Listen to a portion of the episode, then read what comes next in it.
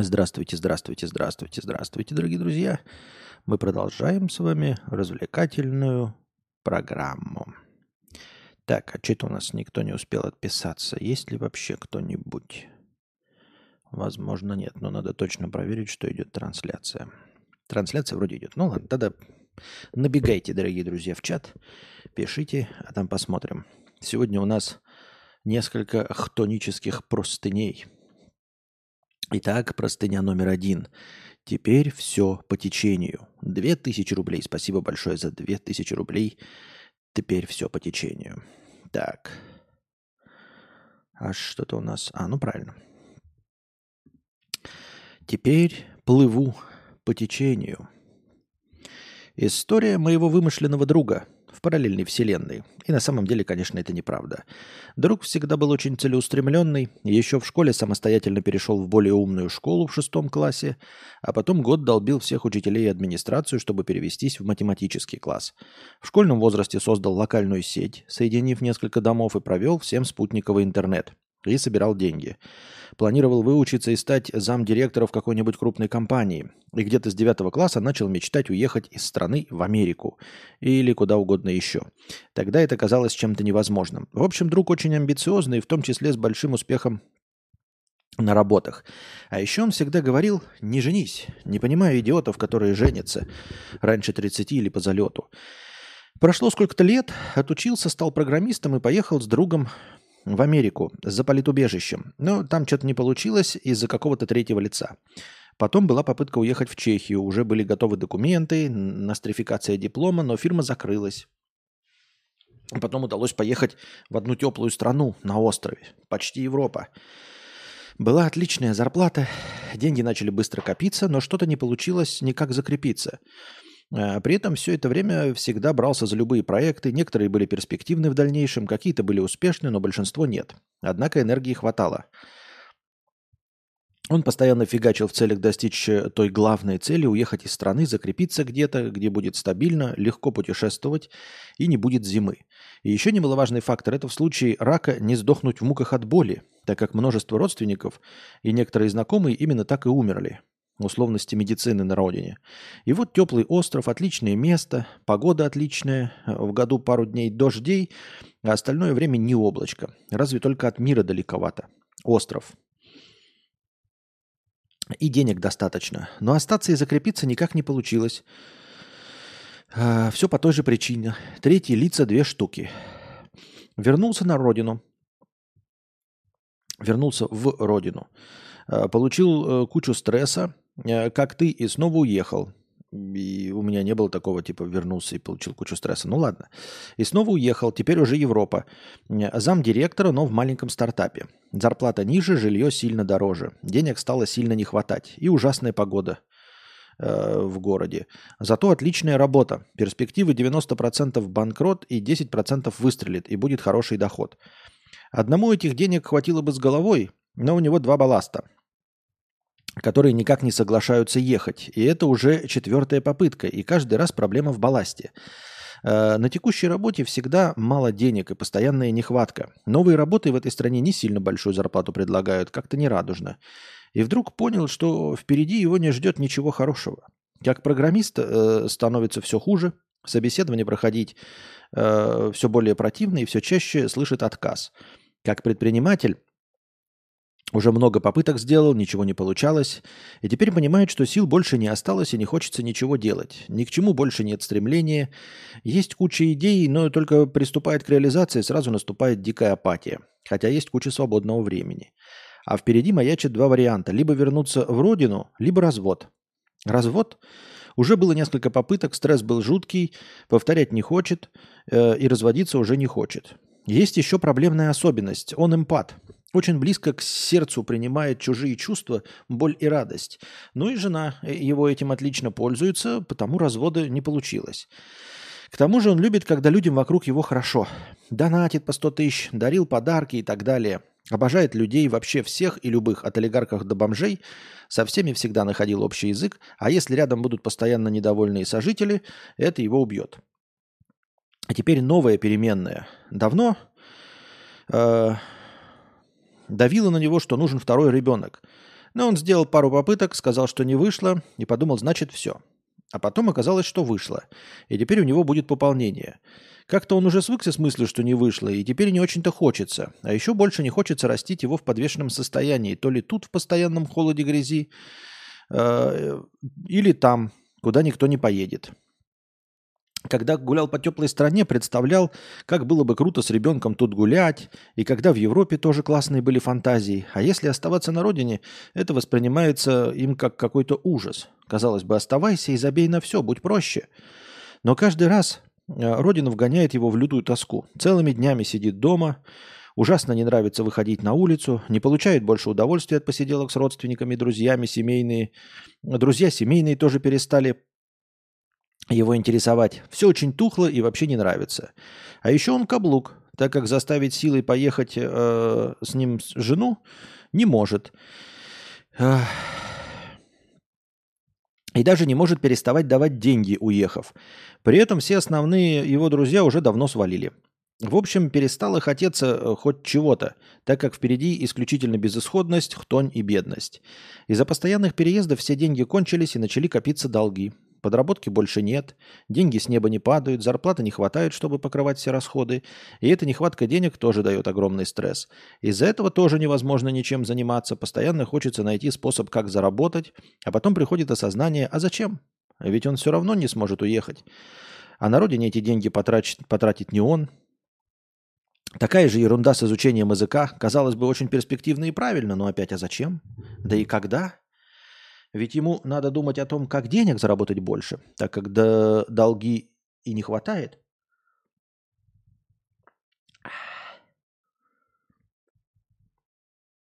Еще вариант вернуться на теплый остров. Там примут э, и с деньгами проблем не будет.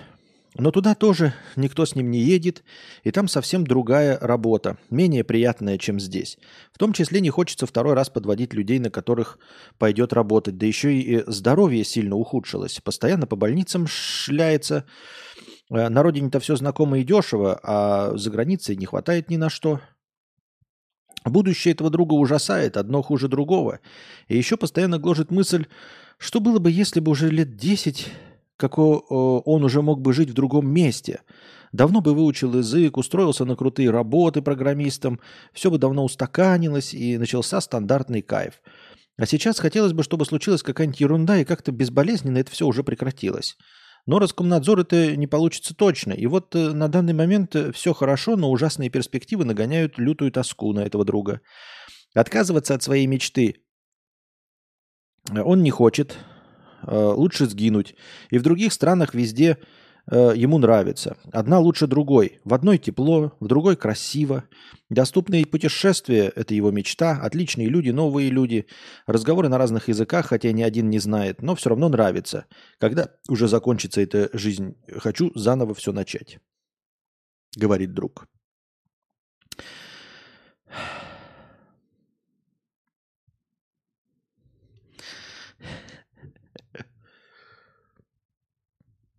Это я не над простыней смеялся, это я смеюсь, тут ну, в коммент написано. В Сербии хорошая погода, в России хорошая погода, во Вьетнаме хорошая погода, в Республике Чад хорошая погода. На Брайтон-Бич опять идут дожди. Ну, слушай, я даже не знаю, почему и что тебя гложет. Ну, как бы понятно, да, нехватка денег – Особенно, когда ты знаешь, что умеешь зарабатывать.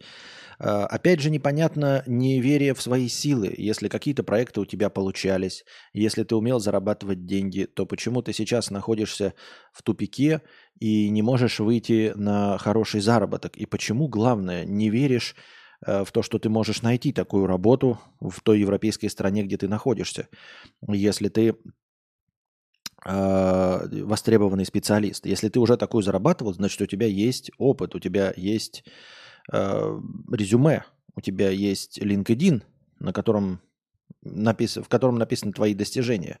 Значит, можно найти более денежную работу. Насчет балластов, слушай, я не знаю. Да? Если, я как понимаю, про балласты имеется в виду, так говорится, имеется в виду, что у него есть жена и ребенок. И вот появится второй ребенок, да, и эта жена не хочет уезжать. По-моему, у нас уже что-то подобное было в разговоре про кого-то, живущего в Германии, что ли, от кого-то. Может быть, это про твоего друга и писалось. Э, я, слушай, не знаю. Вот это всегда, э, в общем-то, наша жизнь, она и зависит от третьих лиц. И ничего мы с этим поделать не можем. Э, вот если бы жизнь действительно от нас зависела, то даже плохое, что в ней случалось бы, переносилось бы, мне кажется, легче. Но вот мне, если честно, всегда легче, если обосрался лично я. Если обосрался лично я, э, то есть ощущение, что я мог бы поступить по-другому. Или что в будущем, в этой ситуации, я могу поступить по-другому. И тогда такого плохого уже не случится. Условно, если я еду по дороге, и попадаю в аварию исключительно по своей вине, потому что там превысил скорость, потому что там не доглядел, ну и вообще слетел в кювет, машина там разбилась, сломалась, травму получил, но от этого нет никакой печали. То есть от этого есть какая-то обида, типа, ах, не досмотрел.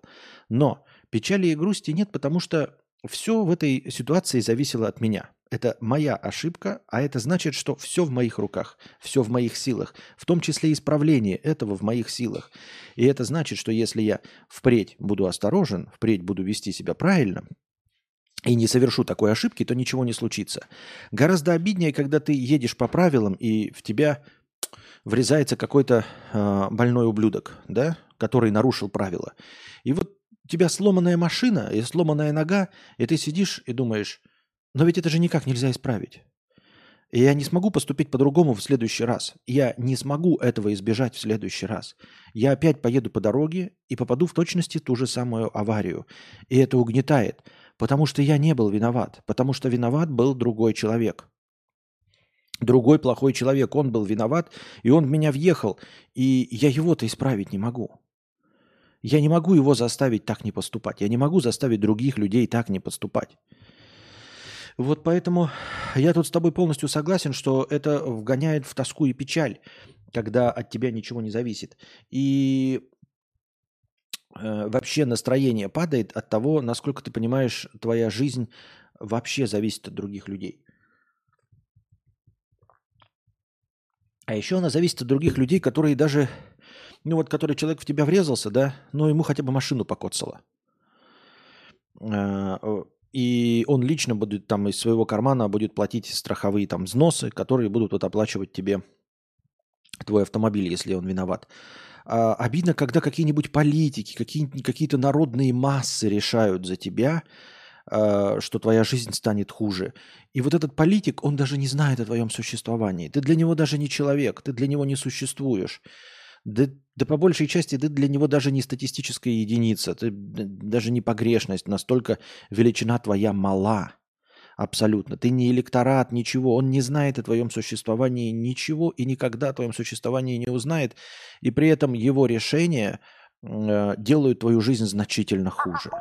От этого тоже очень грустно, да, от всего, что на твою жизнь влияют, ну вот люди, едущие по дороге, устанавливающие налоги, пишущие законы, и э, там, ну и все вплоть, вплоть до всего остального. Какой-нибудь там, я не знаю, э, этот э, ест летучую мышь китаец, а ты здесь не можешь выйти, э, условно теряешь свой бизнес, который был целиком и полностью завязан на сфере услуг. Ты его теряешь за два года ковида, потому что где-то какой-то э, либо безбашенный китаец, китаец съел летучую мышь, либо какой-то другой китаец выпустил формулу, выпустил вирус из лаборатории. И вот они на твоем существовании даже не знают, и ты не представляешь, как они, насколько эти люди все время делают твою жизнь хуже. Врачебную ошибку никак не исправить. Что теперь по врачам не ходить, дорогой донатор, говорит нарезчик. Вот. И от этого грустно, от этого опускаются руки, и я тоже чувствую свое бессилие от всего этого. От того, что от тебя ничего не зависит. Так от тебя, вот, знаете, не зависит вообще многое. То есть то, что даже казалось бы может от тебя зависеть, на самом деле не зависит. Э, если ты, например, художник, и считаешь себя талантливым, и нарисовал красивую картину, и ты нарисовал ее изо всех сил, как хотел, чтобы она была нарисована. Ты не ошибся, тебе все удалось, ты видишь, что вот она именно такой, какой ты хотел ее видеть. А, у тебя нет такого ощущения, что тебе не хватило мастерства, чтобы воплотить то, что было в твоей голове в фантазии. Нет, хватило. Ты сделал именно то, нарисовал, что хотел. И никому не нравится твоя картина, потому что вот твоя картина, она вот, чтобы тебе быть успешным, она должна быть принята народом. Но вкус народа не совпадает с твоим, и все. И ты смотришь на свою картину, которая, по-твоему, идеально нарисована, и понимаешь, что тебе, ну, ничего с этим не поделать. Потому что если бы ты не мог справиться с чем-то, да, или не дотянул, например, вот есть для того, чтобы стать чемпионом, нужно поднять 200-килограммовую гантелю, а ты поднял 180. И это все в циферках просто. И ты победишь вне зависимости от того, насколько будут плохими люди, насколько они будут тупыми, насколько они не будут понимать тебя. Ты понимаешь, что ты поднял 180, и поэтому проиграл. Тебе надо потренироваться, и если ты сам, потренировавшись, поднимешь 200-килограммовую гантелю, то все будет хорошо то ты победишь. А ты смотришь на картину, у которой нет циферок ничего, и ты такой, а куда я буду расти? Потому что ну, нет такой критики. Они там могут сказать, там, мазки не, не туда. Ты такой, ну как мазки не туда? Если мазки будут не туда, это будет другая картина. Я нарисовал именно то, что хотел нарисовать. Мне хватает мастерства. Я именно вот так видел тень, я вот так видел цвет, я вот так видел свет. И люди тебе говорят, ну ты можешь более лучше нарисовать. А как? Как я могу более лучше, если, ну, я не знаю, куда расти? То есть я все, я достиг совершенства по, по, по мне. Я, ну, я должен делать что-то неправильно, чтобы им понравилось. И то, понравится ли, кто, кто его знает. Вот, поэтому наша жизнь так наполнена влияниями третьих лиц, что... Что? А вот такие дела. А, честно говоря, прагматичных советов твоему другу-то и дать не, никаких не получается. Ты никак не можешь повлиять на жену, которая не хочет ехать в другую страну. Ну, никак. Ничего. Вот. Советовать разводиться тоже. Кто может советовать разводиться? Этого нельзя делать. Это не, не, не психологи, ничего. Это ты принимаешь свои решения сам. И да, ты будешь меньше видеть э, своих детей. Вот. Если ты тем более эмпат, то я даже не знаю. Вот и, и что делать? Просто совершать сложный выбор, о котором ты и пишешь. То есть тебе самому придется решить и сделать выбор. Возвращаться на родину и э, сидеть грустным и унылым, что тебе не нравится, вот, э, но ближе к, там, к своим детям, либо разводиться и жить в европейской стране и надеяться, что они к тебе захотят приехать, например, да, и, и что мать друзей, твой, мать детей твоего друга позволит им приехать например. То есть вот такое сложное решение. Ну-ка, оно, э, жизни каждого из нас наполнены сложными решениями, но решение принимать тебе самому. Что для тебя важнее, что для тебя приоритетнее, вот и все. Что тут еще сказать, я не знаю.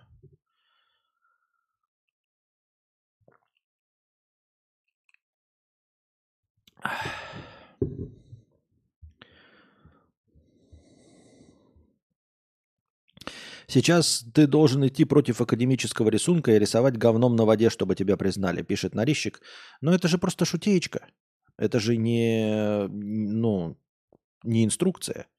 Потому что, последовав твоей инструкции, ты будешь таким же нищим художником, абсолютно непризнанным. Потому что им не понравятся твои круги говном на воде. Вот и все. А делают ли люди твою жизнь лучше? И радует ли это? Э, ты спрашиваешь, спрашиваешь донатора? Приветствую, Константин. Вчера ты сказал, э, еще бы знать, что такое Шамбала. Так вот, в доктрине Стрэнджа был Камартадж. Это и есть аналог Шамбалы. Многие ищут его, чтобы познать дзен, не Яндекс Дзен. Что значит искать какое-то место, чтобы познать дзен? А не звучит ли это дико глупо? Вот я ничего не понимаю в дзен-буддизме практически. И серьезно, для того, чтобы познать дзен, нужно направиться в какое-то физическое место? То есть э, люди настолько глупы, что они думают, что их успокоит какое-то место, что они достигнут равновесия в каком-то месте? То есть им нужно просто физически оказаться на какой-то географической широте и долготе, чтобы достигнуть Это так все легко и просто?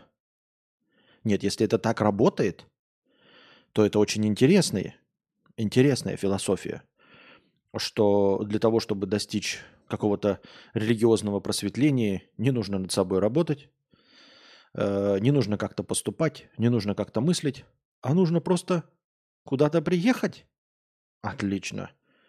Можно мне отсыпать э, такой, такого философского учения? Я с удовольствием буду последователем такого. А то все религиозные трактаты говорят мне, что надо работать над собой, вот, нужно работать над своей душой, нужно работать э, над смыслом жизни, нужно думать, нужно расти внутренне. А тут, оказывается, нужно приехать в какую-то шамбалу? Серьезно? Ну, это же офигеть как интересно. Можно мне, пожалуйста, такую? Я говорю, то мне как, какую философскую книгу не откроешь, там все говорится, что надо что-то что предпринимать над собой, какие-то ментальные усилия. Оказывается, надо просто в Шамбалу поехать. Ну, прикольно. А если нет, вы скажете, а что ты подшучиваешь, дурачок? Все не так. А если нет, зачем нужна Шамбала? Ну, то есть ты просветляться, допустим, да, стать святым в других религиях можешь абсолютно в любом месте земного шара – Поступай правильно, будь праведником, не греши. Поступай по доброте, ну, в зависимости от религии или философского учения.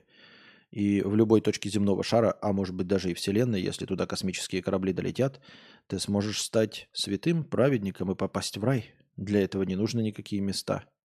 Тогда зачем это место нужно? Если речь идет о каком-то духовном росте. Что-то мне это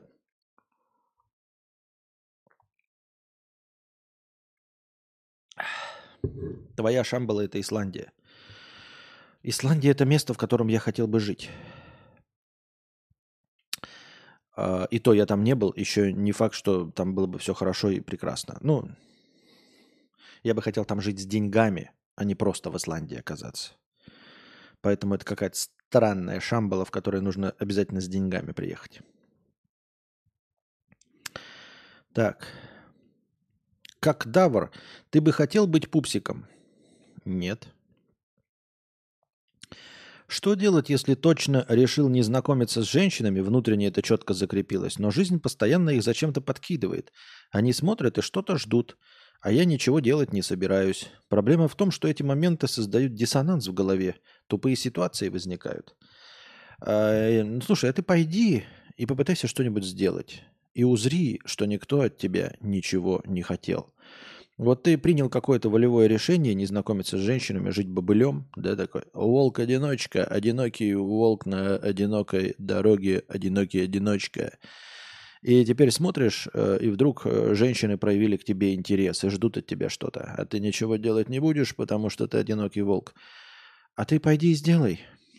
А ты пойди им навстречу. Ты какие-то усилия приложи и пойми, что тебе ничего не перепадет, что то, что ты видишь э, в глазах женщин, это не интерес, это пренебрежение, это отвращение, это как это еще слово-то забыл, презрение. Это что угодно, но не интерес. Нет, я, ты не, не, не думай, что я э, хочу тебя унизить и в том э, все такое. Я имею в виду, что э, женщины не проявляют никакого интереса никогда. Они не делают первый шаг. Понимаешь, для того, чтобы женщина действительно смотрела на тебя и проявила какой-то интерес, ты должен быть по всем статьям очень хорош. Ты должен быть как Райан Гослинг. И э, дюже красив лицом, и кубики пресса, а еще и богат и знаменит. Э, вот только в этом случае женщины будут сами проявлять к тебе внимание. Во всех остальных случаях они никогда не проявляют внимание. Они царицы и королевы и ждут, когда к ним проявят внимание. И только после этого, если вдруг ты будешь не совсем падшее говно, тогда они, может быть, не зайдут до тебя и одарят своей э, взаимностью. Поэтому, когда женщина на тебя смотрит, э, она на тебя не хочет. Никого из нас, ребята – Потому что, как я уже сказал, абсолютное большинство женщин смотрят только на ультра-успешных, красивых, молодых и мускулистых. Все вместе, в купе. Все остальные мы для них просто ровное место. И единственная причина, по которой мы вызываем в них интерес, это когда мы предпринимаем какие-то усилия. Если мы не прилагаем никаких усилий, то ничего подобного не происходит. Вот, поэтому, когда ты стоишь там, едешь в общественном транспорте и поймал взгляд женщины, девушки на себе, это не значит, что она тебя смотрит. Это значит, что она пыталась э, убрать свой взгляд хоть куда-нибудь там. Там говном намазано, там кровь, тут какой-то старик сальный на нее смотрит. Вот, тут какое-то жирное чмо Боров смотрит на нее. Тут еще какое-то дохлое очкастое чмо. Тут какой-то еще ущербыш смотрит. Да куда же эти глаза деть? И вот случайно, пока она убирает все эти взгляды, чтобы ни с кем не столкнуться с ними, она случайно взгляд падает на тебя. И в это мгновение ты поднимаешь свой взгляд. И тебе кажется, что она на тебя смотрела. И она такая, а еще этот ущербыш. Боже, и он поймал мой взгляд. Ой, бред какой. Не смотрела она на тебя и ничего они от тебя не хотят. Они, женщины хотят только от тех мужчин, которые хотят чего-то от них.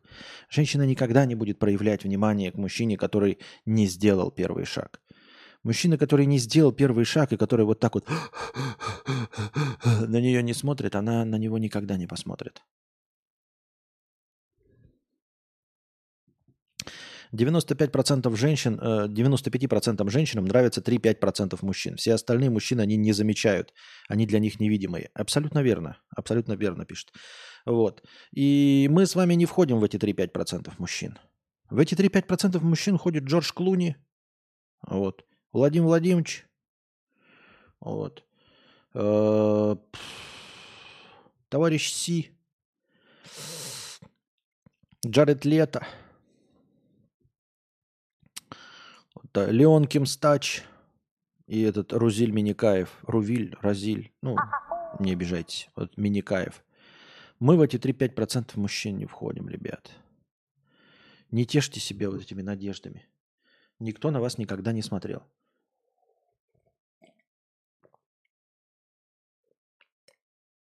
Ну, по классике пишет Андрей, не, ну если женщина ре- села рядом с тобой в автобусе, то она готова иметь от тебя детей. Марк Дакаскас, да. Все правильно. Если Майкл Дуглас. Если женщина села рядом с тобой, то она готова иметь от тебя детей. Безумно можно быть первым, безумно можно через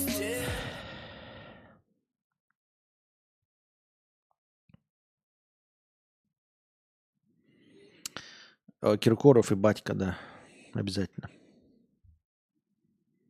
Так что ты не, не парься, никаких ситуаций не возникает. Живи себе спокойно, никто на тебя не смотрит.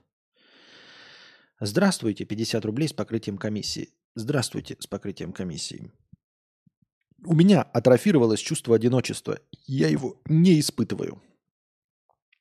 Ибо имею отвращение к любому живому существу, если оно не приносит выгоду, или это не фертильная женщина, хотя некоторые старушки тоже год. Но вижу, что многие страдают, Хотя мне на это пофиг. Люди людей навязывают, а я смеюсь с этого. Э, вполне себе нормально, дорогой друг. Я вот тут увидел один тикток какой-то, и там говорилось, что в английском языке есть два разных вида одиночества. Я сейчас не помню. Э, alone. Вот какой-то один э, alone, по-моему, loneless, да, и второе слово – у нас одиночество, оно всегда имеет вот этот вот э, подсмысл, что тебя все бросили, что ты никому не нужен. А в английском языке два вида одиночества. Одинокий в смысле никому не нужный и одинокий, выбравший быть э, одиноким. Точнее, вот видите, я даже на русский перевожу, оно все равно не звучит. А, одинокий в смысле брошенный всеми и никому не нужный и один как э, волк одинокий. Одинокий волк, он никем не брошен. Это его выбор. Вот. Э, это как, знаете, сидит один человек э, на лестнице, и вот он грустит, потому что он один. Это одно слово на английском языке. И вот на этой же лестнице сидит другой человек один. И он радуется, что он один. Типа, наконец-то все от меня отстали. Наконец-то я сбежал ото всех, и теперь я один. И вот он сидит на лестнице один и радуется, что он наконец-то один. И есть один, который сидит и со мной никто рядом не сидит, я один и несчастлив. Вот это два разных вида одиночества. У нас они не отличаются. У нас нет отдельного слова для э, одиночки, который выбрал себе. И ты как раз вот в этом английском языке тот, который выбрал себе. Вот. Solitude пишет Джао Лю. Solitude второе слово. Это тот, кто выбрал себе быть один. А, вот поэтому у нас в русском языке такого понятия нет, и поэтому ты это преподносишь как что-то такое нестандартное, неординарное, и говоришь, что все вот люди навязывают, а ты с этого смеюсь, и ты такой необычный. Никакой ты не необычный, дорогой друг. Нет, ты не необычный. Э, выбор быть одному – это нормальный, обычный, эм, обычное состояние человека – любого в любой точке земного шара. Один одинокий бродяга любви Казанова. Да. И это не, понимаете, тут вот очень сложно это принять, вот именно из-за нашей ментальности. Очень сложно это принять, потому что кажется, что вот эта одиночка – это тот, кто разочаровался – Дескать, и меня никто не любит, но тогда и я любить не буду. Нет, ребята, здесь нет никакой обиды. Здесь нет никакого способа кому-то что-то доказать. Нет. Настоящее одиночество – это когда ты вот сбегаешь от всех. То есть, понимаете, ты сбегаешь, потому что тебе все надоели. Это не желание кому-то что-то доказать. Это не, ну вот если я никому не нужен, то и вы мне не нужны. Это не обидчивость, это именно убежать от всех. Вот, alone и lonely, поэтому не solitude, скорее всего, тоже solitude навряд ли бы я. А, Леся пишет, что это слова alone и lonely. Alone – это вот брошенный, alone. Понимаете? Вот я сижу alone, брошенный всеми друзьями. И lonely – это я бросил всех потому что вы мне все надоели. Покинул стаю. Одинокий волк – это его выбор. Безумно можно быть первым, безумно можно через стены. Это хорошо. Ромашковый отвар – это хорошо. Как я ждал эту ромашковую э, буру. Не было ромашкового, чисто классического, чтобы ты пил и чувствовал вкус ромашки, я так и не нашел во Вьетнаме. Хотя, казалось бы, да, там же все вот эти чаи любят, травяные чаи, куча чаев. А вот просто ромашковый, мы его пили, когда и вот в холодных кружках наливали э, в кафетериях. И у кого не спросишь, где они это берут, нигде никто не скажет, где они это берут. Так и не нашел. А здесь...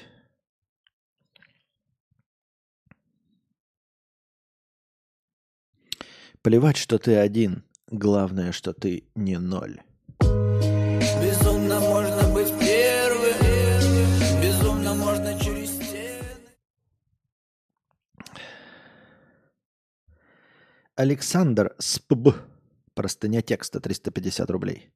Без сахара? Конечно, без сахара. В смысле, а при чем здесь сахар? Ты что, прикалываешься?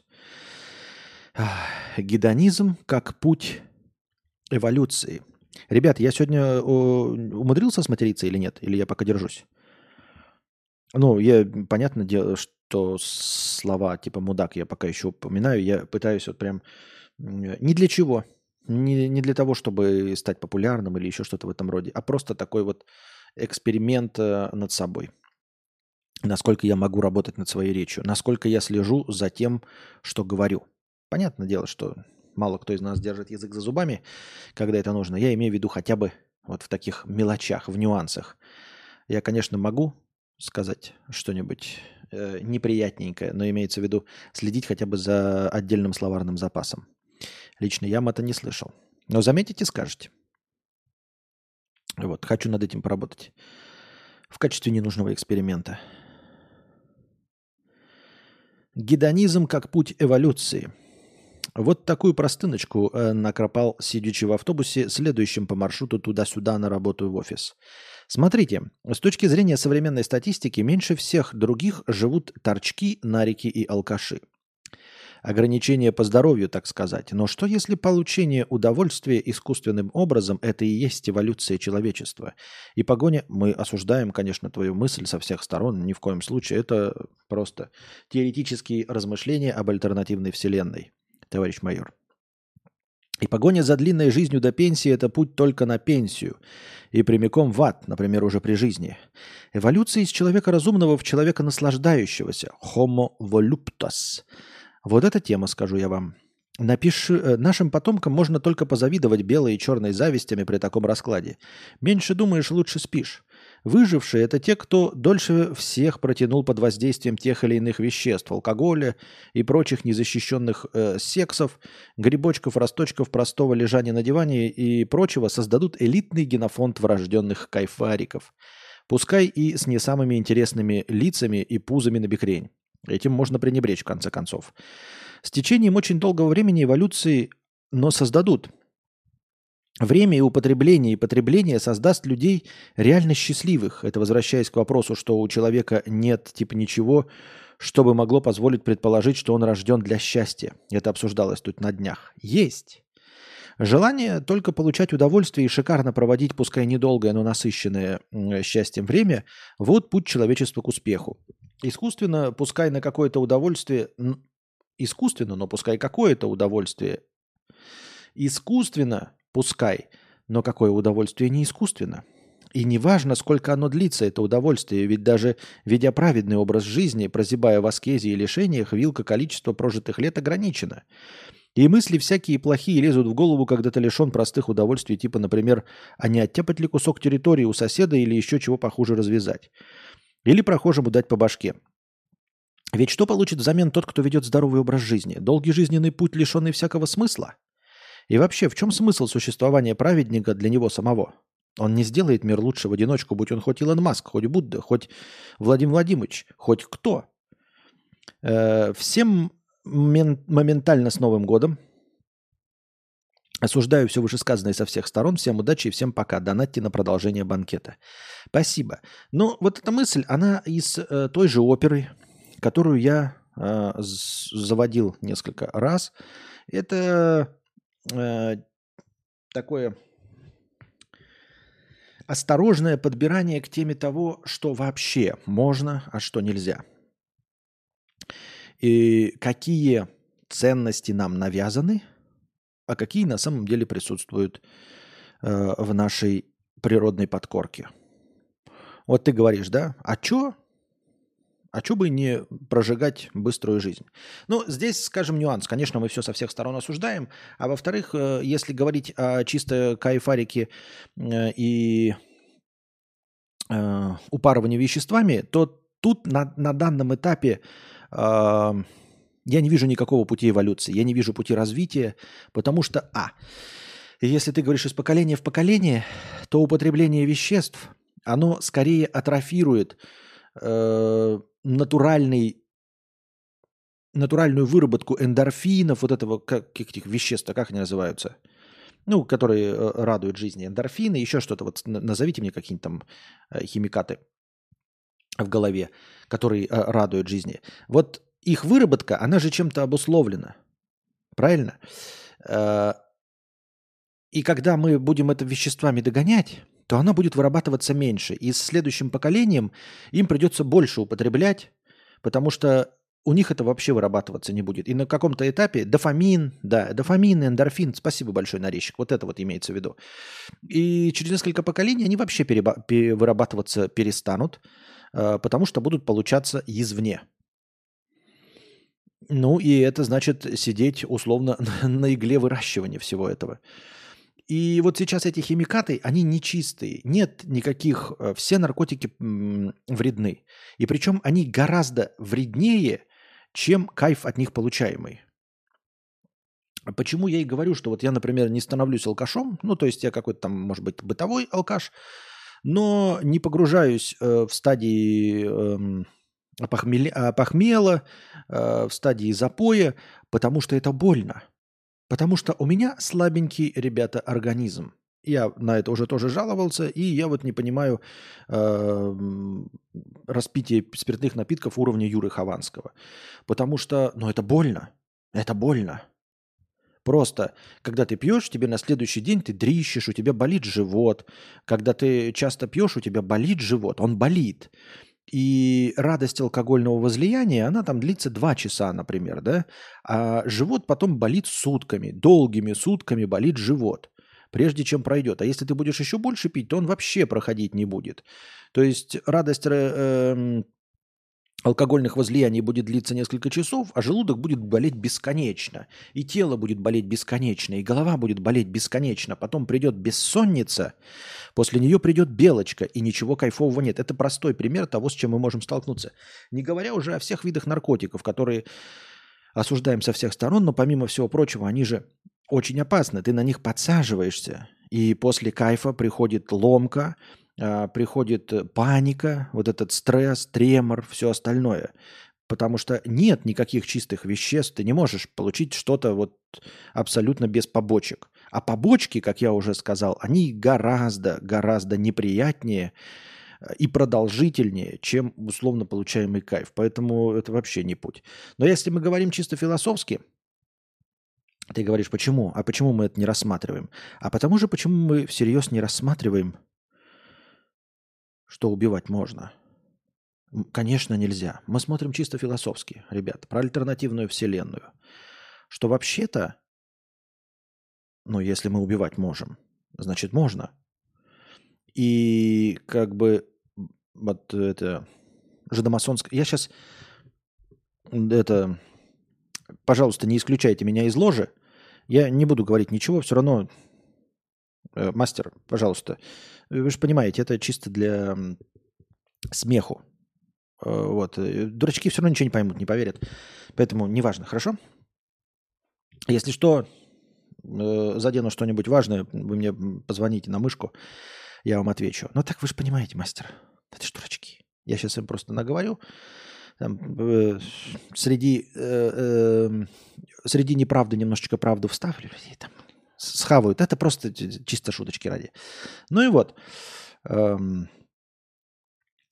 эм, просто великие мира сего, да, они нам прямо говорят, что убивать-то можно на войне, например. Правильно? То есть э, довольно шаткая позиция, когда мы... Э, нет, ничего нельзя по уголовному кодексу. Но вот, например, в альтернативной вселенной, где-то в альтернативной вселенной, э, какие-то другие э, живые существа, у них похожие есть вот это вот «не убий», «не насилуй», да? Но они в какой-то момент, возможно, поняли, что э, если они могут насиловать физически, если они могут убивать физически друг другу, то, возможно, нет никакого такого природного закона. Возможно, все это просто э, придуманные кем-то правила – очень долго-долго-долго длящиеся, которые направлены, а может и неосознанно направлены исключительно для того, чтобы поддерживать общество в более стабильном состоянии, чтобы какие-то верхние слои обогащались. Потому что если не будет этих правил, то общество все равно будет существовать. Но вот высших слоев уже не будет. Понимаете, если не устанавливать правила, то вы не сможете установить иерархию. Понимаете, Вождь, он почему вождь? Потому что вождя убить нельзя, потому что он вождь. Вот там вот на Бетельгейзе. И кто-то подумал в один прекрасный момент и пришел к э, своим э, императорам и спросил, императоры, а там много императоров, а что если мы не будем подчиняться законам? Что если греха нет? И императоры от чистого сердца сказали, э, ну надо же подчиняться – и тут почему надо? Ну как? Если не будете подчиняться, вы же все умрете. И этот ответ не удовлетворил пришедшего с вопросом. Он спустился из императорского дворца и подумал, а может императоры не знают? Может когда-то давно в первобытно-общинном строе на Бетельгейзе э, какие-то чуть более умные особи решили установить эти правила. Сказали, что где-то есть могучее существо – смотрящие э, за всеми, следящие, чтобы мы не поступали плохо, не убивали друг друга, не возжелали жены ближнего своего, уважали родителей своих, не украли, не прелюбодействовали и все остальное. И это были вполне себе такие применимые правила, ну, чтобы, чтобы племя вообще просто не вымирало. Потому что если внутри племени будет борьба, то племя не может разрастись, и оно постоянно проигрывает другим племенам. Поэтому нам нужно какой-то хитрый способ, чтобы обычную челядь, ну, хотя бы чтобы она плодилась, чтобы у нас было побольше солдат. Поэтому давайте им установим такие правила. Но чтобы они их на начальном этапе слушали, мы скажем, что за нами наблюдает какое-то божество, которое сделает а-та-та. Возможно. После смерти сделает а-та-та. А где божество? А, ну не видно. А потом, когда появились, ну, племена разрастались, другие племена брали на вооружение этот свод правил – а потом начали появляться люди, которые говорят, а что это за божество Атата? Где оно? Не верим мы в это божество. И тогда другие люди такие подумали, ой, умные люди. А умные они очень часто отличались э, тем, что у них нет силы. Они умные, но не сильные. Поэтому они думают, так, сейчас те, кто сказал, что божества нет, они как эти все правила уничтожат, и нас же первыми убьют. Потому что мы дюже умные, головы-то у нас большие, а драться-то мы не умеем. А давайте придумаем для всех мирской закон. Давайте придумаем закон. Давайте убедим, убедим всех в том, что мы строим какое-то общество. Какое-то такое общество, и что нам всем от этого будет хорошо. Что если мы не будем убивать, э, съедать чужих детей, насиловать чужих женщин, то всем будет хорошо. Но мы это напишем, потому что будет хорошо-то нам, потому что мы слабые. Мы умные, мы звезды считать умеем. Письменность придумали. Но будет хорошо-то только нам. И, и мы можем тогда ими руководить, потому что мы тоже установим правило, что вождя нельзя убить. О, никак нельзя. А почему нельзя? А почему нельзя? То есть, если мы вот Извините, мастер, я же ничего такого не сказал, да? Ну, чисто вот по краю ходим. По краю дождя. И будем задаваться такими вопросами, то очень многое можно поставить под сомнение. А если еще посмотреть на людей, которые чего-то добились, как я уже говорил, то можно обнаружить, что они этими правилами не руководствуются. Вот. И, возможно, те, кто сейчас повыше всех остальных в высших слоях, Нельзя сказать, что они сильно умны. Нет, ребята, это не какой-то там сильно большой заговор. Нет, нет никакой ложи никем управляющей. Ни, ничего такого нет. Но просто предпринимаются какие-то минимальные действия для поддержания э, общества в так называемой гармонии. Для кого-то есть религиозные законы, для кого-то есть э, светский уголовный кодекс, но для всех вместе, э, потому что понятно, что но часть людей не убедишь, часть, естественно, и жителей Бетельгейза не убедишь э, в наличии божества, если ты это божество никогда не показываешь, если его никак нельзя увидеть и если оно никак не присутствует. Если множество людей нарушают правила, и их не поражает гром, их не убивают страшные болезни, они доживают до глубокой бетельгейзовской старости, то некоторые люди начинают, некоторые бетельгейзцы начинают сомневаться – что где-то есть какое-то божество, которое за всем этим следит. Тогда для них есть уголовный закон Бетельгейза. И тут тоже промашечка есть множество людей, которые тоже видят, что есть люди, которые нарушают и уголовный закон, и, их не ловят карабинеры, их не ловят эм, кэбы, копы и все остальные. И эти люди доживают тоже до, до глубокой старости, убивая других бетельгейсов, насилуя, забирая их дома, забирая их предприятия. И они такие, может быть, закон тоже не работает? Не всегда, далеко не всегда. И тогда для этих людей у нас есть совесть и вина. И тогда вступают в силы, э, вступают в игру властители дум, писатели, режиссеры и музыканты – которые рассказывают нам о чувстве вины, которые рассказывают нам о ностальгии, о том, что когда-то было лучше, что менять ничего не следует, не надо проводить революции. Почему? Потому что мы всегда помним, что раньше было лучше. А раньше было лучше? Ну как?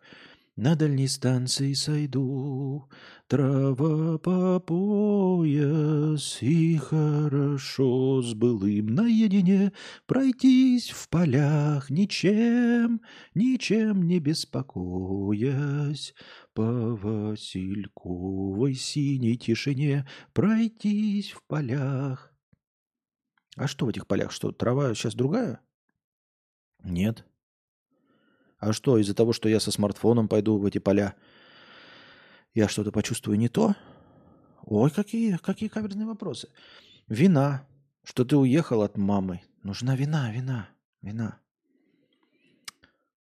Как сын грустит о матери, как сын грустит о матери, грустим мы о земле, она одна. О чем грустите? О круглом куске камня в космосе? Понятно. Тут миллиарды круглых кусков, триллионы круглых кусков камней в космосе, которые, возможно, будут красивее. И почему сын грустит о матери? А почему он о ней грустит? А какой природный инстинкт обусловил вот это грущение по матери? А потом э, другие писатели пишут, а тварь я дрожащая или право имею? А что, если я убью старушку? И вот он убивает старушку, и он пишет большую книгу о том, как человек убил старушку, плохую старушку даже, казалось бы, которую и не грех бы убить, возможно. Но совесть, но чувство вины съедает этого молодого человека. И мы такие, значит, и нас будет съедать точнее бетельгейсцы другие, тоже будут думать, а может и нас будет съедать. И вот часть живет из тех, эм, э, жизнь каждого бетельгейса складывается из чувства вины, что если ты поступишь как-то неправильно, то тебя съест эта вина, то ты сойдешь с ума, то тебе будут сниться лица убиенных тобою людей, тебе будут сниться слезы матерей, чьих детей ты съел. Или тебя настигнет кара – в виде болезни. Или настигнет закон. А потом ты сидишь, сидит этот бетельгезец, который спустился по лестнице из императорского дворца, и задается вопросом, а что вот эти все в древние времена Бетельгейзы, всякие были племена, которые ехали на лодках, в шлемах железных, Подъезжали к какой-нибудь деревне, высаживались и вырезали всех. Кидали в, э, младенцев в костры. Вспарывали животы беременным женщинам. Убивали всех мужчин и уволакивали оставшихся в рабство. Они что, тоже были в депрессии? Им что, снились лица убиенных младенцев? Если снились, то зачем они этим занимались? А может, не снились? А может, не снились? И вот ты сидишь, и сидит этот э, Бетельгезец на лестнице и думает, вот императоры нашего Бетельгейза, они устраивают войны, а потом войны заканчиваются за столами переговоров, и они жмут друг другу руки. И я вот смотрю, когда они жмут друг другу руки, руки у них не трясутся. Я не слышал, чтобы хотя бы один из этих императоров – мучился от бессонницы. Я читал старые биографии, автобиографии императоров, и никто не рассказывал, что им снятся тысячи лиц умерших солдат по их вине, тех, кого они отправили на войну. Этим императорам ничего не снилось. Они спали как младенцы в окружении наложницы шлюх. Их руки не тряслись, их глаза не бегали, они не сходили с ума. Почему все бетельгейсы, которые вокруг, уверены, что если бы они управляли тысячами других бетельгейсов, то они бы потом не смогли уснуть, а императоры спокойно спят? Они посылали тысячи бетельгейсов на смерть и спокойно спят. А что если нет этой вины? Что если они знают, что вины нет? А закона для них не существует, для них есть императорская неприкосновенность. А божество? Но почему-то оно их не покарало, императоров. Ни в одного императора не ударила молния. Ни один император на моей памяти еще не умер от э, какой-нибудь страшной болезни. Хм. Хм. Подумал этот гуманоид с Бетельгейзе. Как же так? Что-то не вяжется? Ведь вина должна быть у всех. Может, они... Может, они не читали этих книг? А может, им рассказывали, что все это сказки?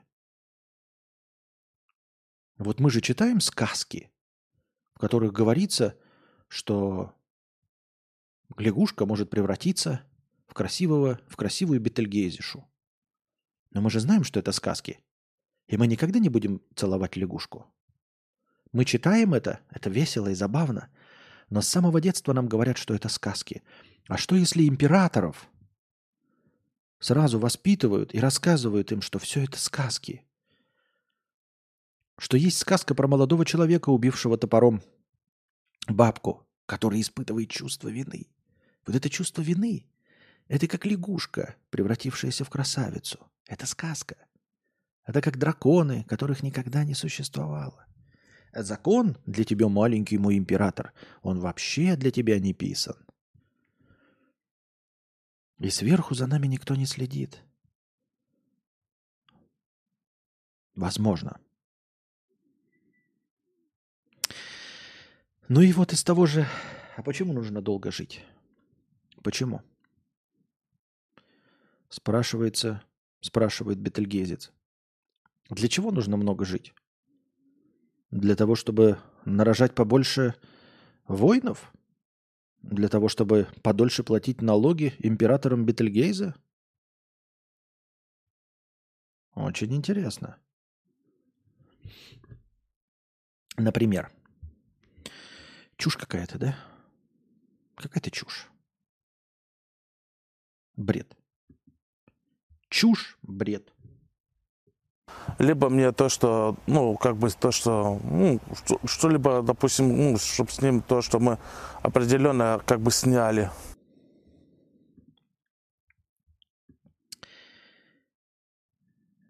Теперь все по течению. А, теперь плыву по течению. Это продолжение того, той простыни про-про-про-про. Про. Про человека этого. Э, как ее? Ну, про человека, который живет в другой стране, там что-то ездил, и у него там балласты и все остальное. А, в общем, он заболел, этот друг, поэтому такой пессимист стал. Если посмотреть с другой стороны, то вводные такие. Сейчас он работает не больше 4 часов в день, а в неделю с трудом наберется 15 часов. При этом платит полноценно. Этих денег хватает, чтобы содержать э, жену, ребенка и каждые три месяца летать на родину эконом-классом с тремя пересадками. Недавно купил VR-очки Oculus 3. Свободных сбережений примерно на несколько миллионов рублей. И еще около нескольких миллионов рублей стоимость дома и машины. А еще в будущем у него э, от отца будет наследство вообще много миллионов рублей. Я не жду этого, он, ну, друг этот не ждет этого, но подстраховка в виде относительно богатых родителей есть. У него есть все документы, чтобы работать в любой стране Европы. Есть счета зарубежные, есть вид на жительство. Может переехать на Кипр, если захочет. Просто сейчас не хватает, э, чтобы откладывать. И не может закатывать вечеринки со стриптизершами. Хз, как дальше жить этому другу. Так вот, этому другу. Что значит э, заболел? Так вот это значит, это, что твой друг может быть просто грустненько ему, потому что он эмпат. А, и Э, встретившись лицом к лицу с жизненными проблемами, он посильнее погрустнел. Это неплохо, это не неправильно, это просто, ну, вот такая черта характера. То есть кто-то, встречаясь с невзгодами, стойко их э, переносит, а на кого-то они действуют гораздо сильнее. Кто-то гораздо больше разочаровывается, очевиднее в жизни, если особенно до этого он был лучезарным солнышком, освещавшим все вокруг. То тогда, конечно, заболев какой-то серьезной болячкой – он, конечно, очень расстраивается. Поэтому подумай над тем, что на самом деле э, жизнь не так плоха, а с болячкой надо бороться. И если ты такое солнышко лучезарное, светящее, э, освещающее всех вокруг, то тебе нужно э, с особенными, особыми усилиями приняться за свое лечение, то есть сосредоточиться на этом лечении. Может быть, имеется в виду, что у друга болячка имеется в виду духовная болячка, ну тогда тоже нужно идти к психотерапевту. А если не духовное и физическое, и он так разочаровался, то нужно понимать, что жизнь хуже не стала вообще в целом. Он просто заболел. Нужно бороться с болячкой, нужно э, нести ответственность перед собой, самым главным солнышком в этой жизни, и э, не забывать, что он как бы содержит там ребенков, э, первого, второго там и всех остальных, и ну, дарит свет и радость людям, которые вокруг него, особенно если вот он говорит, что любит дарить подарки, вечеринки и все это устраивать, значит, это радует и других людей. Поэтому нужно постараться выздороветь и получать удовольствие от жизни дальше. Ля, я тоже хочу Oculus 3. А я Пика 4 взял, Half-Life 2 Алекс прошел. Впечатление реально отвал башки. Очень круто, как будто в другом мире побывал. А если болячка из числа неизлечимых? Ну, из числа неизлечимых и смертельных или просто из числа неизлечимых? Это тоже разные вещи. Вот. Если из числа несмертельных, но неизлечимых, ну, жить теперь с этой болячкой и все. А если из числа неизлечимых, все равно пытаться вылечить, потому что э, хорошее настроение, несмотря на весь скепсис, и вера в себя и надежды, они точно действуют э, излечивающим образом. Это, конечно, не сказки, что э, рассосется рак четвертой стадии, нет. Но э, вообще, в принципе, в борьбе с любыми болезнями, даже смертельными, настрой играет большую роль. Это нельзя сказать, что ваш покорный слуга, столкнув, э, столкнись он с такой болезнью, стал бы бороться. Но я и не солнышко лучезарное, радующее глаз людей – я и не дарю свет и радость людям, поэтому у меня другой подход. Но если вы эмпат и радуетесь, то нужно бороться. Нужно бороться за свою жизнь с шлюхами, с окулусами, с видами на жительство, с иностранными картами, с умением зарабатывать. Э, за все это нужно бороться. Нужно бороться с уверенностью, нужно браться за все, понимаешь? Сдаться ты можешь и в гробу. Вот когда будешь в гробу, тогда и сдашься тогда и перестанешь лечиться. А тут так до последнего дня предпринимать все возможные действия для того, чтобы остаться в живых.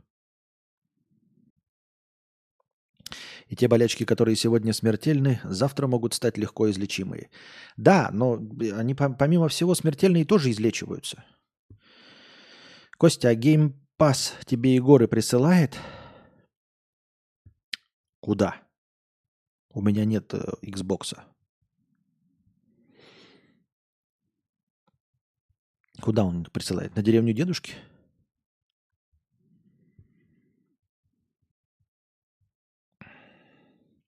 Учусь на последнем курсе универа, пишет аноним за 50 рублей.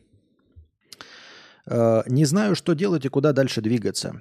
Чем зарабатывать? Пробовал фриланс, но там копейки, а на работу не берут, так как студенты не имею опыта. Все надоело, все вокруг бесят, да и людям я не особо приятен. Год говно, вещи теряются, ломаются. Как же все достало. А, ну, начало карьеры для любого молодого человека – это, конечно, ад. Адок. А, нужно идти за минимальную зарплату ради опыта. А, к сожалению, только такой путь мне видится. Просто идти на минимальную зарплату ради опыта. В этом плане, конечно, хорошо бы, знаете, эм, выходить на первую работу не после окончания э, института, а в последний год-два, когда уже не так нагружают с учебой, когда можно попрогуливать, когда пишешь дипломную работу, чтобы уже работать для чего? Потому что пока ты учишься, в большинстве случаев тебя в это время содержат родители. И они содержат тебя ровно пока ты учишься. Как-то это всем понятно. Не всем родителям понятна ситуевина, когда ты закончил обучаться, и тебя нужно еще вообще-то по-честному какое-то время посодержать, чтобы ты действительно мог после института пойти работать за зарплату условно в 20 тысяч рублей, которые тебе не будет хватать, естественно, ни на что. Но тебе нужно заработать хотя бы год опыта, чтобы потом уже прыгать э, с, э, с одной должности директорского одобрения на другую должность начальственного одобрения. А, но родителям почему-то кажется, что все, вот институт закончился, теперь у тебя свободные хлеба. Поэтому нужно начинать пораньше, но если уж не получилось, то нужно поговорить с родителями и сказать, что ну, либо давайте я среди вас поживу, чтобы по 20 тысяч позарабатывать, либо все-таки как-то мне чуть-чуть помогайте. Ну, потому что другого пути не видится реально. Если у тебя какая-то такая вот профессия э, рабочая, прикладная, э, в которой нужно идти э, долго по карьерной лестнице, то другого способа, кроме как начинать работать за 20 тысяч, я не вижу. Надо как-то жить на эти 20 тысяч.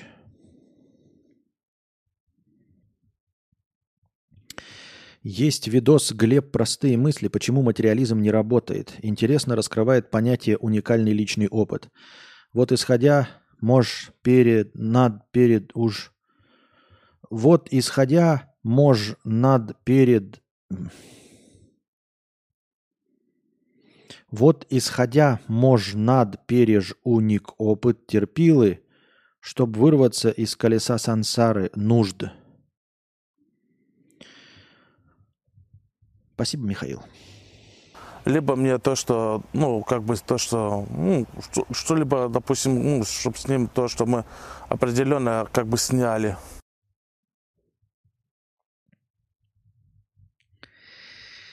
Вот хороший вопрос.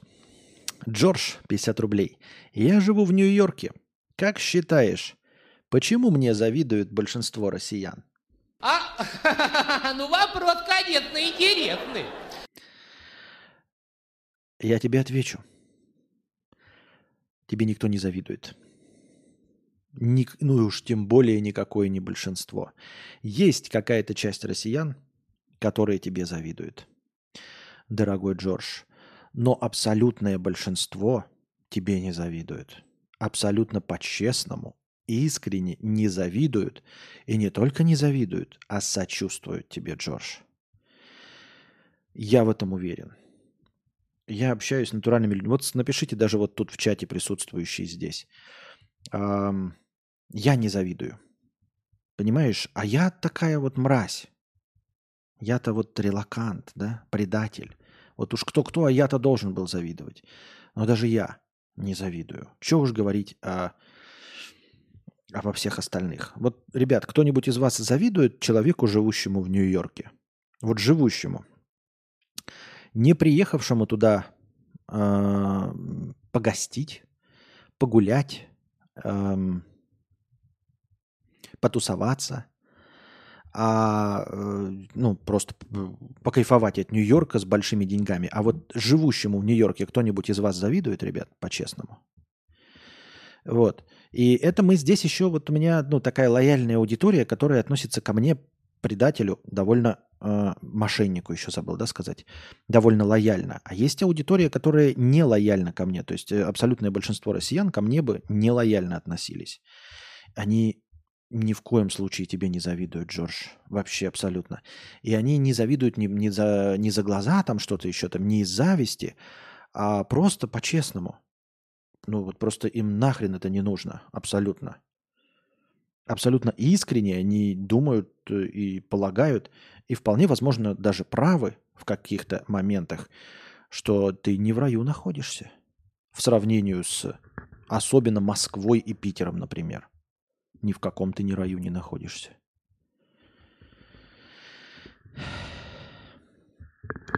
Так что у тебя вопрос вообще, в принципе, неправильный.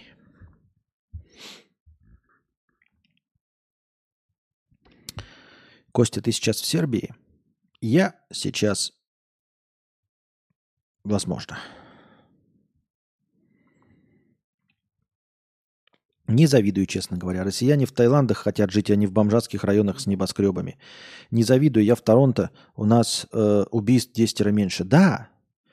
Мало того, что Америка вообще, в принципе, да, далеко не предел мечтаний многих людей. Нет, Америка это такой, знаете, э, Америка это путь американца, американца в душе, то есть того, кто может. Вот я не могу бы в Америке, я, ну, я же квелая мразь, мы же видим, да? Что мне светит в Америке? Ничего. Я не трудоспособен. Я имею в виду, что я не могу выпрыгнуть из ботинок ради того, чтобы получить успех. Мне нужно спокойствие. А Америка тут при чем? А если уж говорить вообще об, америка... американских городах, есть какие-то места гораздо более приятные для разного типа людей. Нью-Йорк это прям совсем вот Нью-Йорк это ты едешь туда и радуешься, если ты какой-нибудь поперечный, например. Если ты э, режиссер кинофильмов какой-нибудь Бекмамбетов, э, Найшулер, ну, когда ты признанная творческая личность, тогда кайфарики в Нью-Йорке. Ну, или ты там большой программист или предприниматель, у тебя много денег. Это все по умолчанию. Ну, или дочь или жена депутата, естественно. Опять забываю. Родственник депутата тоже, да? Тогда кайфарики. А нам, обычным смертным, что делать в Нью-Йорке? Точности так же, как Монте-Карло, например, ты бы сказал. И мы такие, ну и что Монте-Карло? Ну вот что нам делать в Монте-Карло? Мы ничего не можем в Монте-Карло. Покушать один раз нам не хватит денег в Монте-Карло. Я в Тбилиси, но не завидую жизни в Нью-Йорке. Ладно бы он сказал Штаты, но Гавайи там, но Нью-Йорк далеко не лучший. Да, да. Я бы предпочел какие-нибудь северные штаты. Ну, и, конечно, лучше бы Канада, да. Э, и гражданство, и вид на жительство, и постоянное место на жительство Канада. Но если США, то северные штаты, э, какие-нибудь вот это вот, или Средняя Америка тих, тихушная. Вот. Мне тоже пустыни, Лас-Вегас и все вот это не, не нравится, и уж тем более юг. А, и восточное побережье, западное. А так... Я там огромные 10 USDT закинул. Пришли, если да, только закинь на свое усмотрение. Вижу, вижу, и еще забыл. Вчера кто-то закидывал 20 USDT.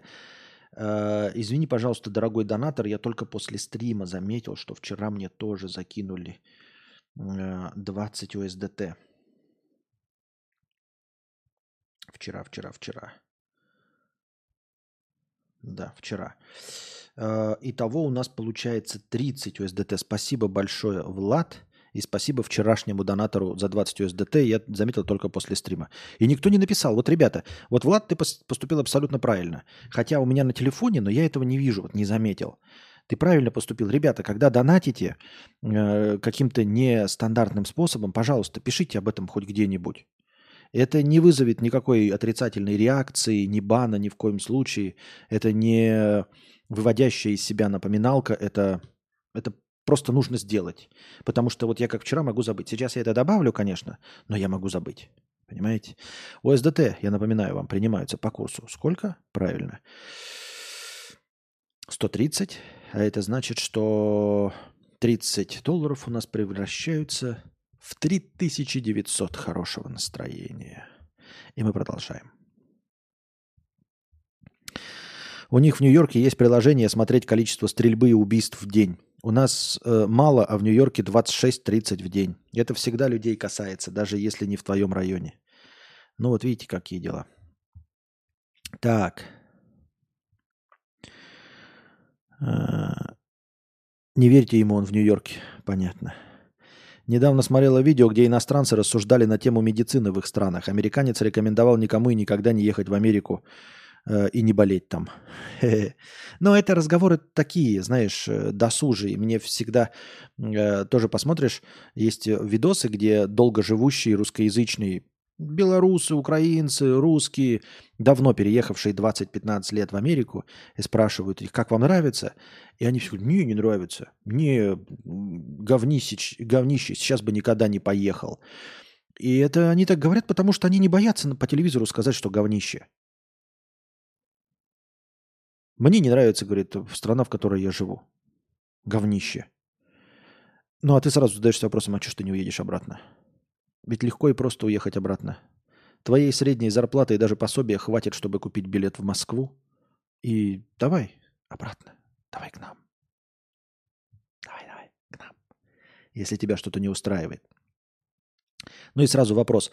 А ты можешь сказать, вот тебе телевидение подойдет на улице и спросит, или блогер какой-то с микрофоном и под запись на видео э, в России спросит, тебе нравится? Ты можешь, вот кто-нибудь из вас, по-честному, вы можете, нет, мы любим, я обожаю тоже Россию, люблю, э, мечтаю вернуться. А, и вы все тоже абсолютно. Но теоретическая возможность у вас есть сказать, нет, мне не нравится страна полное говно? М? Я раз общался с одним американцем, он сказал, что у него в жизни два раза случай был, что он, что, когда он стоял в магазине на кассе, залетали грабители и ложили всех на пол. Ну, ты хочешь, чтобы Америка вообще загнулась без них? Они в посольство э, сходят, лучше проголосуют. Ты же сам прекрасно знаешь, что кто угодно может. А, да. Да. Да. Ну, и, и ты, просто риторический вопрос, подразумевающий «да». Триллиард таких опросов в интернете. Да. Так. Я бы хотел посетить Южную Дакоту или Техас, пустыня и ковбой, кайф, Дикий Запад. А я бы хотел, где вот эта ветреная река, где фильм «Ветреная река» снимался. Хочу туда.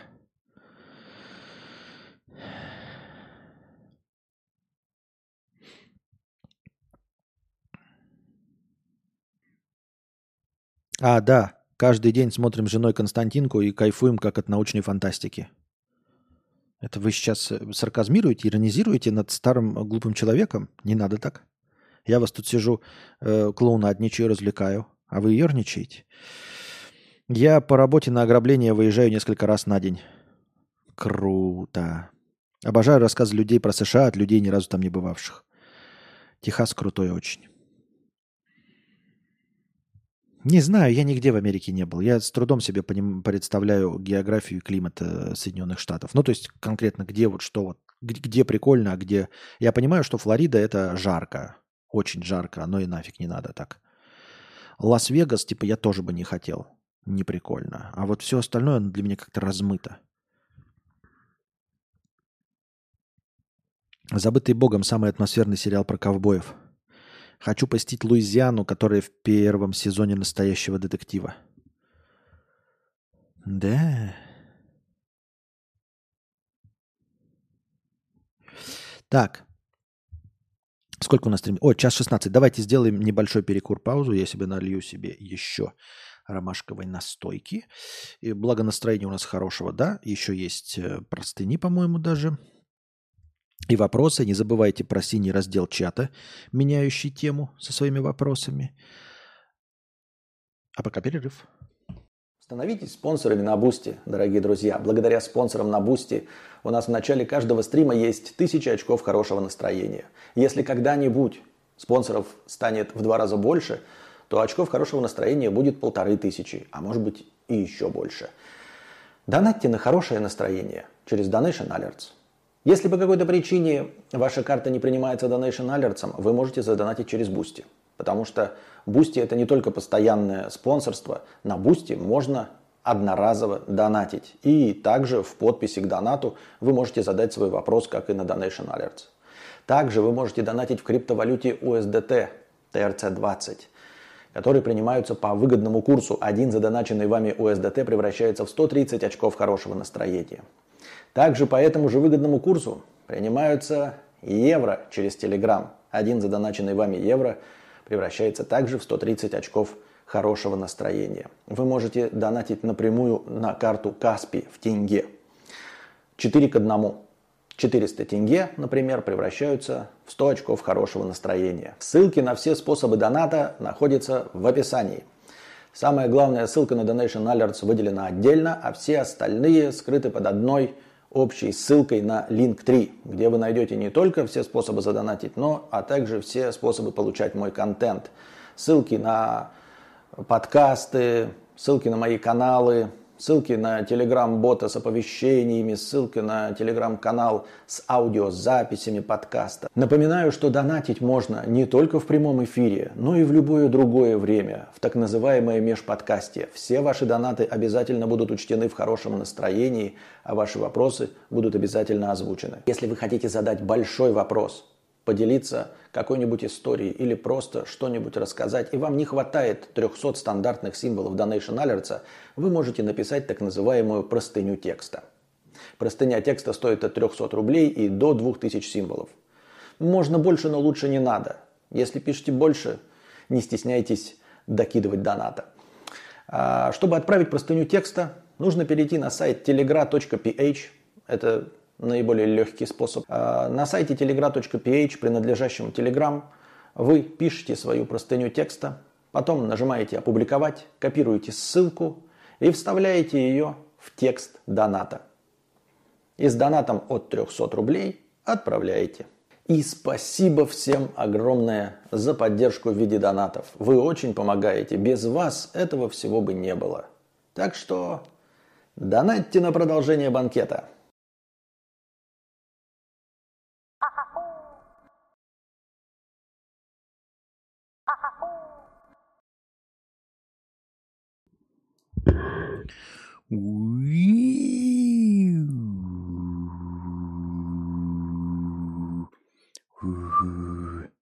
Так, поехали. Э, Простыня текста под названием «Жизнь». Андрюха, 500 рублей. Привет, кадавр. Мне 18, доначу в первый раз. Смотрю тебя с 2014-го. Эм, э, Что-то не вяжется, дорогой друг. Мне 18, доначу в первый раз. Смотрю тебя с 2014-го. На дворе 2023. До 2024, если мы доживем, осталось 5 дней. Отнимаем 9 лет от э, 18. Получаем 9. Ты меня смотришь с 9-летнего возраста? С 9-летнего возраста? М, Я тебе, конечно, верю. Разве могут быть сомнения? Я и сам все это видел. Это наш с тобой секрет. Ладно. Просьба дать свою рецензию о ситуации.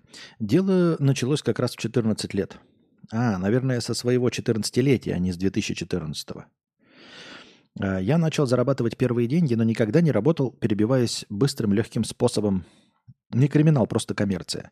В 16 лет э, слез с родительской шеи и постоянно им подкидываю бабла. И вот я учился в школе и понимал, что зарабатываю больше своего директора, человека с тремя высшими образованиями. Забил на учебу. Не то чтобы я до этого сильно занимался учебой, так перебивался с двойки на тройку и в конце 11 класса вообще перестал ходить в школу. Но ЕГЭ все же сдал. Летом, принимая решение о поступлении, к чему я отнесся очень легкомысленно, мне посоветовали вуз, в котором за бабки можно учиться. Когда дошло до учебы, оказалось, ходить нужно. А я не мог. Ну, просто не мог. Не, дело не в силе воли или боязни общения. Я не мог идти в ВУЗ по причине, что зарабатываю 300 тысяч в месяц и не вижу смысла учиться. На данный момент ситуация следующая. Так как работа у меня не постоянная, сейчас с деньгами туговато. Не то чтобы их нет, но по бабкам я просел ощутимо. Также меня отчислят в Новый год, а весной... А весной в силу возраста я должен буду отдать кое-кому долги. Что делать в данной ситуации? Я не знаю вообще. Хочу уехать на весну в Сочи, а потом все лето на даче. Э, На этом все варианты развития событий меня не очень устраивают. Скажи, что бы делал в данной ситуации? Заранее спасибо, здоровья семье. Спасибо. Э, Ну, во-первых, конечно, официально отдавай долги, которые э, брал, которые должен отдать, да? Но в целом, если бы мы предположили про альтернативную вселенную, мы же не знаем, где ты находишься, да? И в какой стране, кто его знает. Но если ты зарабатываешь деньги, то нужно было бы, конечно, бы откладывать деньги, чтобы, чтобы, например, порадовать подарком, например, кого-нибудь в институте, в котором ты учишься. А, Ну, просто от чистого сердца порадовать подарком на Новый год в конверте, в свободно конвертируемой валюте. Просто от чистого сердца порадовать подарком. Может быть, может быть, тот, кто, кого ты порадуешь подарком в институте, может быть, сделает так, чтобы тебя не отчислили. Тоже в качестве подарка, в качестве ответного жеста доброй воли.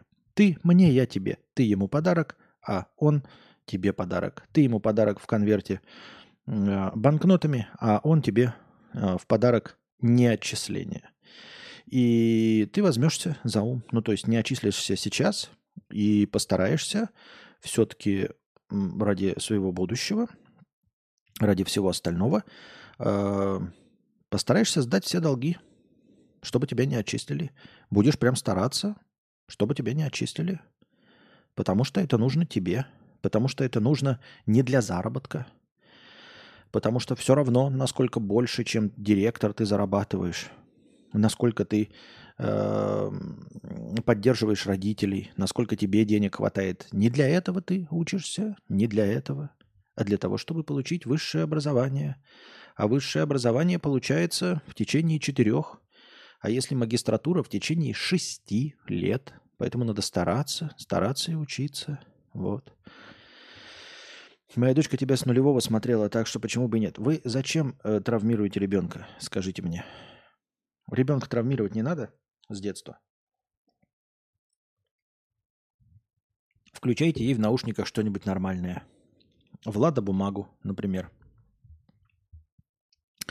Кажется, уже обсуждали, но забавный факт. Вся территория США, кроме Аляски, находится южнее Белгорода. Серьезно? Серьезно? Это вот кто-нибудь сейчас по карте проверьте. Серьезно? По широте южнее Белгорода находится вся территория США, кроме Аляски? То есть самер, самая северная точка континентальной Америки ближе к экватору, чем то место, где Костя жил в России. Серьезно? Нью-Йорк находится на уровне Сочи, но пальмы там что-то не растут. Интересно. Девки пляшут по 4 штуки в ряд. А какие снегопады в штате Нью-Йорк? Я таких мало где видел. Ничего себе. Все расходимся, кино не будет. А что это не будет? А, так, я не понимаю, что вы ерничаете? Сегодня послушаем, э, чего так мало зрителей. А что, до этого их было много, что ли? И что, когда нет перерывов, зрителей больше? Нет? А что ты тогда тявкаешь? Ну, что ты тявкаешь? Вот когда не было перерыва, их еще было больше зрителей, если в стриме нет перерыва. Просто так тявкаешь. Это было почти 8 лет назад. Сейчас Влада Бумагу она уже и без моей подсказки смотрит. Понятно. Понятно. Так. Где мы тут остановились?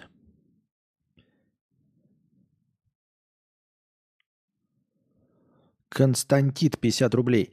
Так я и не хочу, чтобы на меня смотрели, но все равно против воли вижу, как они это делают. Это продолжение, э, видимо, доната о том, что он э, не интересуется отношениями, а женщины все равно на него смотрят. Я тебе говорю, постоянно задерживают взгляд, меня напрягает это. Да никто не задерживает взгляд. Не паранойя уже. Ну, в смысле, это не паранойя. Ну, типа, достаточно высокомерен. Никто на тебе взгляд не задерживает.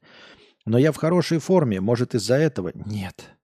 Недостаточно быть в хорошей форме, чтобы женщины на тебя задерживали взгляд. Ты должен быть в хорошей форме, ты должен быть красив лицом, статен телом, дюж умом, еще и при бабках. Только в этом случае, возможно, на тебя посмотрят. Просто быть в хорошей форме недостаточно. Я не выкобениваюсь, как ты сказал, типа одинокий волк. Мне вообще пофиг на это. У меня твердое решение. Да ты можешь быть сколько угодно тверди, тверден, тверд в своем решении, но на тебя никто не смотрит. Абсурд Студио 250 рублей. Костя, досмотрел слово «дрочилы» биоматериал на салфетке. Сорян, не смешно совсем. Респектанул сценаристу, который решил показать, как становились такими пацанами. Остановились они такими пацанами из примерных мальчиков с красными узелками на шее и бывших пионеров. А так пока смешанные чувства. Да-да-да, это тоже вот я все время... Ну, это вот мои старые э, разговоры про э, Советский Союз и про наследие Советского Союза, и про любителей Советского Союза, в которых все было хорошо. Э, но вот... Э, кто бы что ни говорил, а вот эти ходи тактаж, тяп-ляп, а, как уже преступные группировки, вы можете просмотреть на, про них документальные программы даже с вот этим а, с знатоком. Я забыл, как его зовут, ведущего вот этого усатого. Напомните, пожалуйста. На канале НТВ про криминальную Россию. И казанский феномен, этот, он же, как правильно, феномен или феномен? Он же придуман-то не просто так, это же не выдумка какая-то. Это же доказанное явление. И, ну, в общем-то, в Татарстане не дадут соврать. Это было. Это было. И это было все взращено в Советском Союзе. В честном, э, в справедливом в Советском Союзе равенство. Вот откуда оно все это взялось? Э, обвинить в этом э, беляков уже нет никакой возможности. Эти беляки уже давным-давно все померли к тому времени, э, а их дети полностью забыли русский язык в Европе. И никакого влияния Запада не было. Не было ни кинофильмов, ни Рэмбо, ничего этого. Это они там вот видик смотрели, так это в, сериале показывает 1989 год. А появилось-то все это гораздо раньше, когда этого всего не было. Феномен про сущность, феномен про существо человека. Значит, казанский феномен. Так вот, э, это все получилось, э, появилось гораздо раньше. И да, люди с красными галстуками туда пошли. А все э, вот эти предприниматели, ханыги, которые обеспечили знаменитые 90-е, вот не знаю, в какой-то момент, возможно, скажут, что это миф, и никаких особенных 90-х э, не было, ничем они не отличались от всего остального. Возможно, нам расскажут потом. Но, по крайней мере, сейчас мы все знаем о лихих 90-х. И о предпринимателях. Эти предприниматели-то они откуда взялись? Это же вся э, верхушка комсомольской номенклатуры. Вот тот в бадлоне чувачок с усами и в очках, который переманил на свою сторону Марата, Адидаса младшего, э, который вот в восьмой серии там, в принципе, видно разложение комсомольской номенклатуры. В восьмой э, э, версии, которую поменяли, в неизмененной версии, там в конце показано, что это такое себе. То есть дается небольшой намечек, кем они все в будущем станут. Вот. Э, в измененной серии они ему подогнали этого и насильника, и сцены в бане нет. Но сцена в бане, она гораздо более реалистичная. Вот на это все похоже. Книжка была... Она не про преступников, она вот про э, детей рубежа э, Советского Союза и Российской Федерации. Продолжение, якобы продолжение, но на самом деле нет, чисто в маркетинговых целях э, его обозвали продолжением «Похороните меня за плинтусом». Э, Хроники раздолбая. Я так до сих пор и жду продолжения, потому что хроники раздолбая тоже там должно быть свое продолжение. Ну так вот, хроники раздолбая, они показывают о том, как э, советский мальчик, пионер бывший, как они вот погружаются в эту новую культуру новой России с предпринимательством, с богатством, с бизнесом и со всем этим. Э, это же все вот эти бывшие пионеры, бывшие комсомольцы, Понимаете, это же вот если бы э, лихие 90-е, они начались бы, например, ну, развалился бы Советский Союз, и вот начали бы рождаться дети. Но вот э, взрослыми, те дети, которые родились вот в 90-е, они только сейчас становятся взрослыми и действительно могут начать на, на что-то влиять и обуславливать жизнь страны. Ну, тоже не на, не на 100%. Все, что творилось после 90-го, ребята, это все делали советские люди. И все, что творится с нами, это делают советские люди – Потому что э, верхушка управления, оно всегда пожилое во всех странах. Поэтому все, кто нами управляют, это все советские пионеры. Все советские пионеры. В большинстве своем это даже не просто пионеры, а те, кто состоял в комсомоле и даже имели партбилет, то есть были членами коммунистической партии Советского Союза. Поэтому э, я вот стараюсь быть мягче, потому что маты не могу использовать, да, будем вести с вами такую светскую, вялотекущую беседу. Вы сами себе представляете, как будто бы я полыхаю, а на самом деле мы сидим спокойно, и нас ничего не волнует. Ну так вот, это же все наследие Советского Союза. Это же не откуда-то взявшиеся люди. Поэтому, когда сейчас кто-то, я не знаю, ностальгируют по советскому прошлому, даже помимо э, мороженого за 48 копеек, какой-то там супернатуральной колбасы, это все, может быть, действительно было хорошим. Но я не очень понимаю, как можно ностальгировать по какому-то там советскому обществу, потому что сейчас же наследие советского общества. Наше общество сейчас состоит, ну, наверное, процентов на 60 из людей, родившихся и выросших в Советском Союзе. А уж управляют нами точно все советские люди. Нет еще, наверное, ни одного депутата. А, нет, ну, наверное, вот Власов, да, который депутат. Эм, там с Мэдисоном был и все вот это остальное. Вот этот, наверное, депутат, он, по-моему, молод, да? Он, по-моему, родился после 90-х. Но вот вы представляете себе, насколько это исключение из правил? То есть он прям единицы такие есть, которые уже успели, родившись э, после 1990 года, стать депутатами. То есть участвовать в управлении страны. Все остальные – это дети Советского Союза. Вот.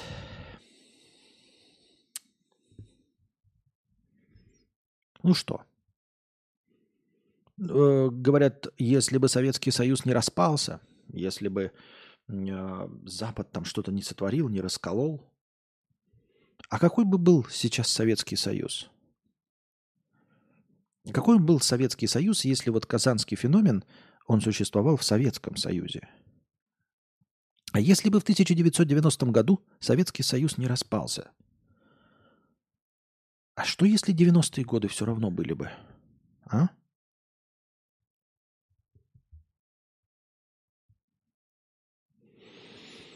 Костя, э, я петух или счетчик не ставил на паузу во время паузы? На счетчике 2500 было, а до этого 3500 было.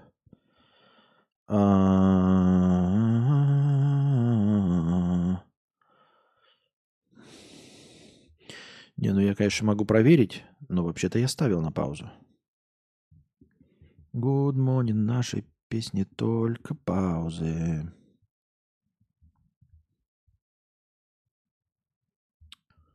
Ой. Сейчас увидим. Поставил я на паузу или нет. Так. Да, но почему-то как-то странно. Ну ладно. Согласен, было 3500, а стало 2400. А, тысяча улетела, да, сейчас я добавлю ее. Справедливо. Справедливо. Так. Так. Справедливо. Эм, все-таки скучаю по СССР. Что за Российскую империю хоть воевали, а тут все сразу пошли ваучеры покупать. Вот так скучаю по СССР.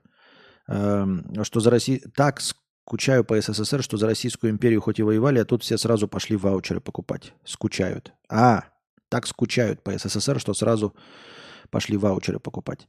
Ну, это же потом поняли, что все плохо. Э, естественно, ну то есть тут, если справедливости ради нельзя обвинять людей, они сначала думали, что будет лучше, и только потом уже, году к 2010 поняли, что в Советском Союзе было не так уж и плохо. Наверное. Ну кто я такой, чтобы принимать решения за людей на основе их опыта? Наверное, чувствовали себя спокойнее. Пожилые люди. Но э, несуществующая ностальгия молодых людей, которые не прочувствовали Советский Союз, мне не очень понятно. Теперь все по течению 100 рублей. Простыл немного, голова болит у него. Вот и настроение испортилось. А, так все просто. Понятно. Любитель пончиков 6 долларов с покрытием комиссии. В США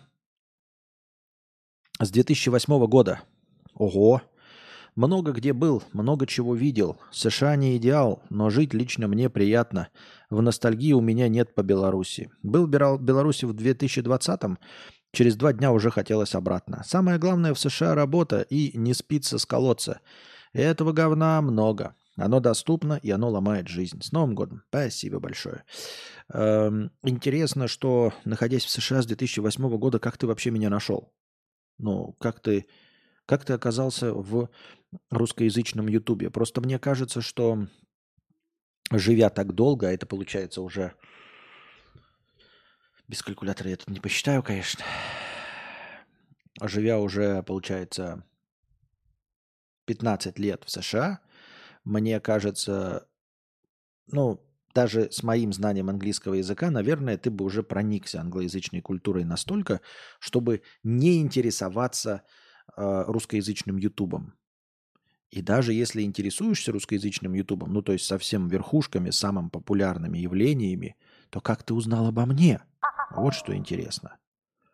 Обо мне-то как можно было узнать? Я тоже совсем нишевый продукт. Как можно жить в, в англоязычной стране и соответственно, научиться английскому языку, а без этого никак за 10 лет, э, предпочесть англоязычному контенту русскоязычный контент. Вы поймите меня правильно, это не потому, что там не из русофобии или еще чего-то. Просто англоязычного контента его же больше. И русскоязычный контент в, на 96% состоит из копий, плохих копий оригинального англоязычного контента, правильно? То есть не потому, что он плохой, а просто потому, что оригинальный контент на английском языке, а ты английским языком, скорее всего, уже владеешь в совершенстве. Зачем нужно было смотреть русскоязычный контент? И как ты умудрился, даже смотря русскоязычный контент, погрузиться на такое дно интернета и достать до меня? Советский Союз не распался, он не ваза, которая упала и не соберешь. Те же самые совки решили, что ну его, и те же самые совки сказали, все, все-таки Союз не распался. Это совки сделали. Ну, вот видите мнение Ургаты. Мы, конечно, с ним не согласимся. Диснейка 500 рублей на аудио, пожалуйста, надо. Спасибо. Ру-контент на порядок лучше. Так а почему же он тогда копирует-то иностранноязычный? Может, тебя раньше алгоритмы хорошо пиарили? Ага, ага. То есть раньше они меня хорошо пиарили, и я все равно остался на дне? Понятно. Камнеешка 571 рубль, простыня текста, чернуха. Можешь, пожалуйста, подробнее разъяснить свою позицию на тему, которая была в последнем подкасте? Ни в коем случае с тобой не спорю. В жопу это, вообще не хочу душнить. Но, блин, мне так грустно иногда по вечерам, когда думаю о подобных темах. Просто интересна твоя растолковка ситуации. О чем речь-то? В новости про то, как парень случайно отрубил своей девушке палец топором, если я правильно понял, ты сказал, что его нужно посадить в тюрьму, потому что он опасный и может нанести вред другим. И вот я думаю, допустим, что его посадят. Отсидит он, например, 10 лет, но разве он не выйдет оттуда более плохой версией себя? Что-то мне подсказывает, что там его не научат контролировать свои эмоции. Он не пересмотрит, к примеру, свой взгляд на отношения, чтобы переживать расставание менее болезненно. Вероятно, эту ситуацию можно отнести к теме обиженок, о которой ты иногда говоришь, когда людей очень легко задеть. Мне кажется, что тюрьма – это мрак, ужас и боль. Это место, из которого человек, если выносит что-то хорошее, то только вопреки. Про тюрьму Норвегии я, возможно, так не сказал бы, но мы же не в Норвегии живем. А, да, я понимаю, о чем ты говоришь, но ты говоришь совершенно на другую тему. Я говорил о том, что она безответственна, что не предприняла никаких действий. А ты говоришь о том, что пенитенциарная система не идеально работает и не выполняет свою задачу исправления. Она выполняет задачу наказания, но не исправления. А, с этим нужно работать. Я не знаю, как с этим работать. Я не погружен в тему, я не компетентен в данном вопросе, поэтому, честно говоря, не знаю. Честно говоря, мне кажется, что и норвежская тюрьма не исправляет. Тем более, что норвежская тюрьма, она и не пугает. Мне кажется, в Норвегии гораздо легче совершить преступление, вот, например, такому человеку, как я. Потому что я условно буду знать, что ну, в тюрьме меня не изнасилуют, не убьют, не порежут, и, как ты говоришь, я не опущусь на дно. То есть э, совершение э, какого-то не совсем уж греховного преступления против жизни человека, в общем-то, будет восприниматься такой личностью, как я, гораздо легче, потому что такой, ну, поймают и что? В норвежской тюрьме посижу. То есть, если это не очень как-то противоречит моей совести, ну, если это преступление, я не знаю, там, по криптовалютам, по кибербезопасности, какая-нибудь вот такая шляпа, да, ну, которую, например, я могу считать, не, не особенно считать грехом, за который попаду в ад, то норвежское наказание меня вообще не будет пугать. Правильно? А, здесь дело не в том, что его нужно было посадить. Я скорее имел в виду, что ну пожурить-то как минимум надо было. Нужно было человека испугать. Нужно, чтобы он потаскался по судам. Вполне возможно, что за отрубленный палец его, конечно же, вообще, если впервые, не посадили бы в целом. То есть э, э, нанесение тяжких телесных, э, там, я не знаю, явка с повинной, первоход, дали бы условно. Но, как минимум, это бы его напугало, И возможно, возможно, все возможно, естественно.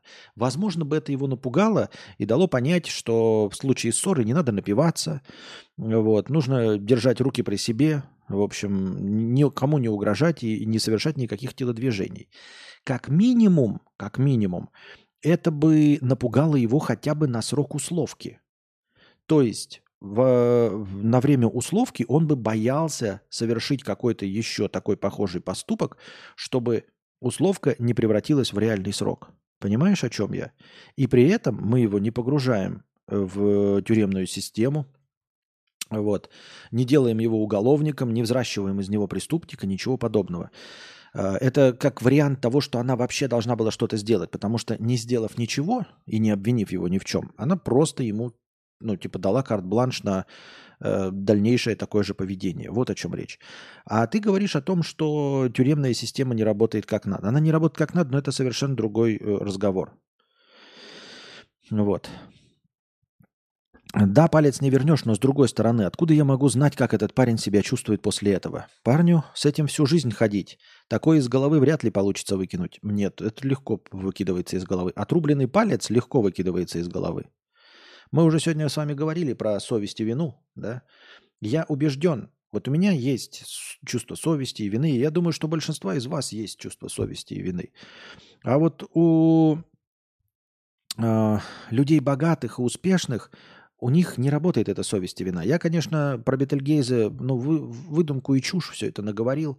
Никто никого не учит, но мышление у этих людей явно другое. У них явно другое мышление, они точно к этому не так серьезно относятся.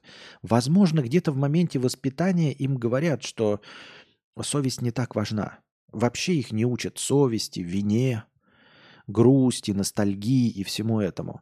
Именно поэтому и получается, что люди, вот предприниматели, ну, в большинстве, не в большинстве, не буду так говорить, но во очень многих случаях предпринимательство очень э, большеденежное. Оно связано с тем, что тебе нужно кидать людей.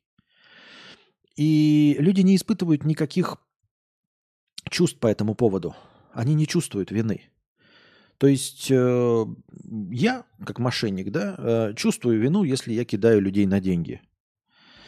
А в предпринимательстве как бы принято тянуть с выплатами и со всем остальным и плевать на всех остальных. Главное, чтобы тебе по, по, по, э, подольше проворачивать деньги в своем бизнесе и побольше заработать. И вообще ко всему вот это вот отношение идет, что ты, если можешь купить закон, и тебе закон не писан. Если ты можешь приехать в страну и получить гражданство просто потому, что у тебя есть деньги. И это же просто один пример из жизни. А, но на самом деле ты видишь и остальное. Ты видишь, что вообще для тебя правила не писаны. А если не писаны одни правила, то, может быть, и другие написанные правила не писаны. То есть ты приходишь э, в салон автомобильный, и там говорят, вот нужно ждать там автомобиля полгода. А ты такой, а я вот еще навалю 20 миллионов, и мне сейчас из салона то, что у вас стоит, дадите. И вам отдадут то, что сейчас из салона стоит, потому что у вас деньги. Ты такой, значит, мне это правило не писано. Дальше ты приезжаешь в какую-то страну, в которой вообще невозможно получить ПМЖ, невозможно получить гражданство. А ты приезжаешь такой, так, я отсыплю бабок, мы здесь откроем предприятие, а, штаб-квартиру свою откроем, и к тебе, значит, местный, кто там, глава стороны города, тебе руку тебе пожимает и говорит, вот вам гражданство, пожалуйста. И ты такой, хм, значит, для меня закон этой страны-то вообще не писан, я правильно понимаю? То есть вот я как на это смотрю со стороны, никто это не озвучивает, но вообще-то это же довольно ну, губительная практика, если бы э, на самом деле на нее смотреть правдиво. О чем говорит? Ты приехал в страну, ты такой, вот Константинка никогда не получит гражданство. Вот Нарищик Генев никогда не получит гражданство этой страны. Вот Ургата никогда гражданство этой страны не получит. А я приехал, открыл предприятие, потому что у меня денег до жопы. И ко мне э, самые высшие лица этого государства приходят, ручку мне жмут и дают паспорт. Хм. Это значит, что для Константинки, Нарещика и Ургаты закон писан, а для меня нет. Именно этой страны для меня законы не писаны, потому что я нарушаю конституцию этой страны своим присутствием, своим существованием. То есть для меня закрывают глаза на главный закон страны и выдают паспорт. А еще в этом законе написано, что нельзя убивать людей. Но в этом же законе написано, что и никто за гражданство получить не может, правильно? А гражданство я получил. Я, конечно, убивать никого не хочу, но... Но если вдруг какая-то обсаженная наркотиками шлюха в моем доме умрет не по моей вине, то у меня, по крайней мере, точно не возникнет никаких проблем. Я правильно понимаю? И, ну, я вот запускаю у вас мыслительный процесс. Я почему говорю, что э, люди, власть имущие посредством денег и не только денег, они же понимают, что для них законы не писаны, понимаете? Вот.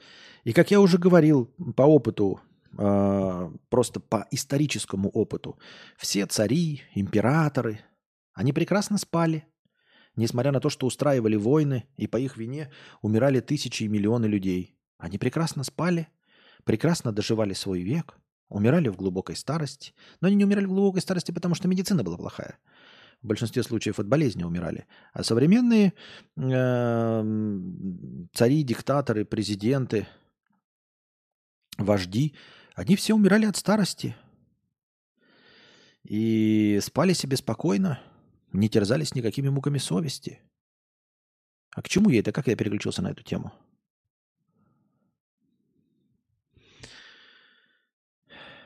Как я переключился на эту тему-то? Уже и сам забыл. Ну ладно.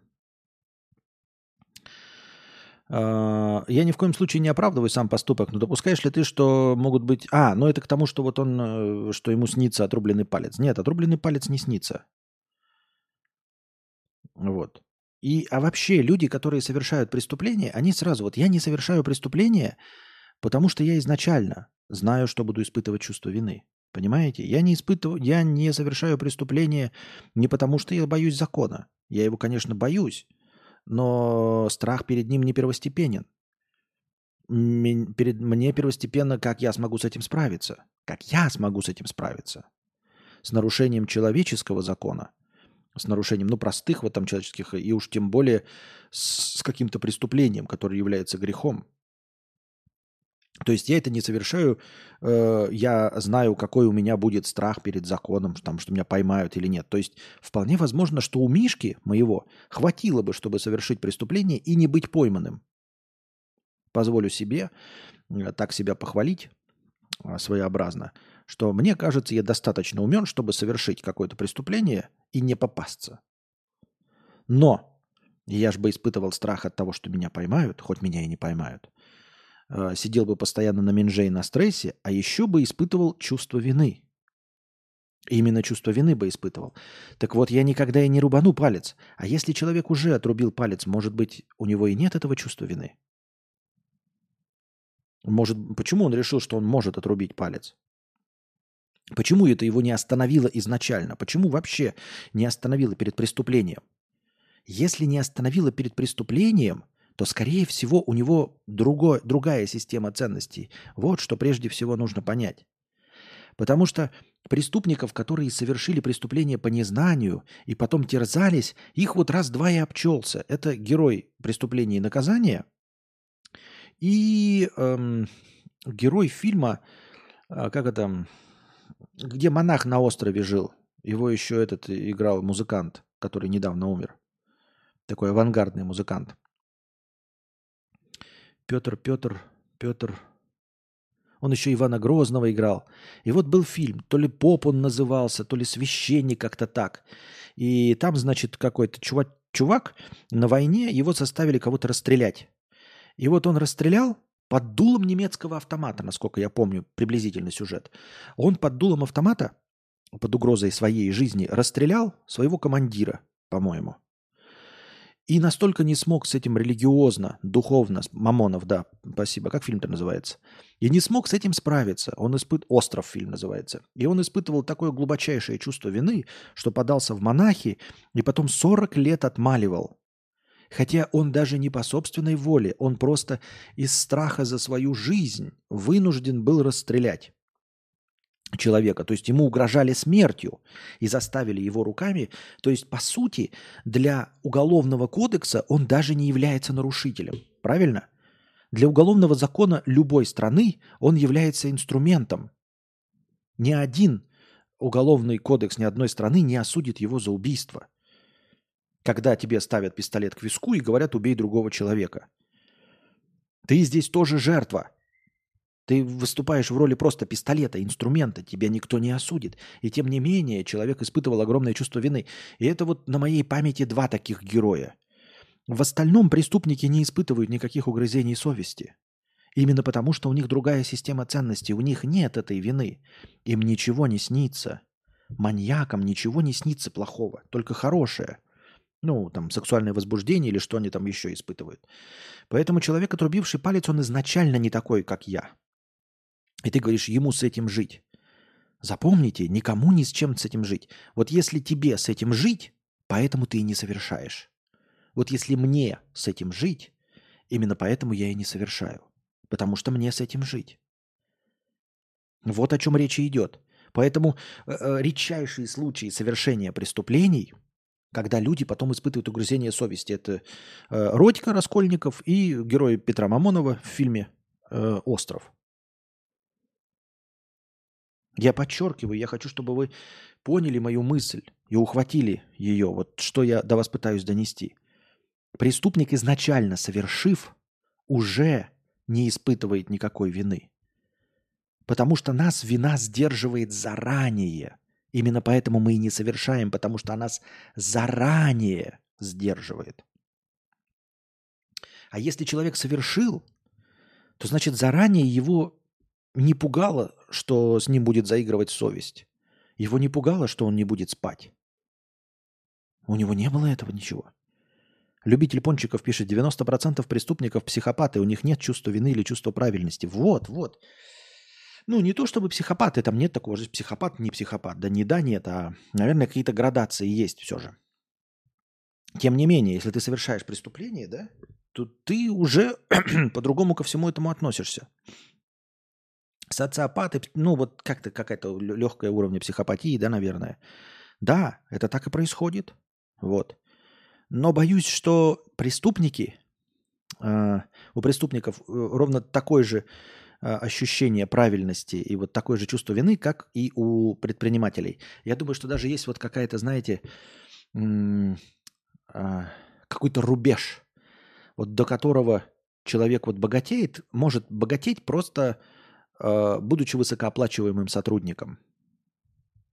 Да, ну вот мы читали, самый высокооплачиваемый сотрудник сейчас 800 тысяч рублей получает.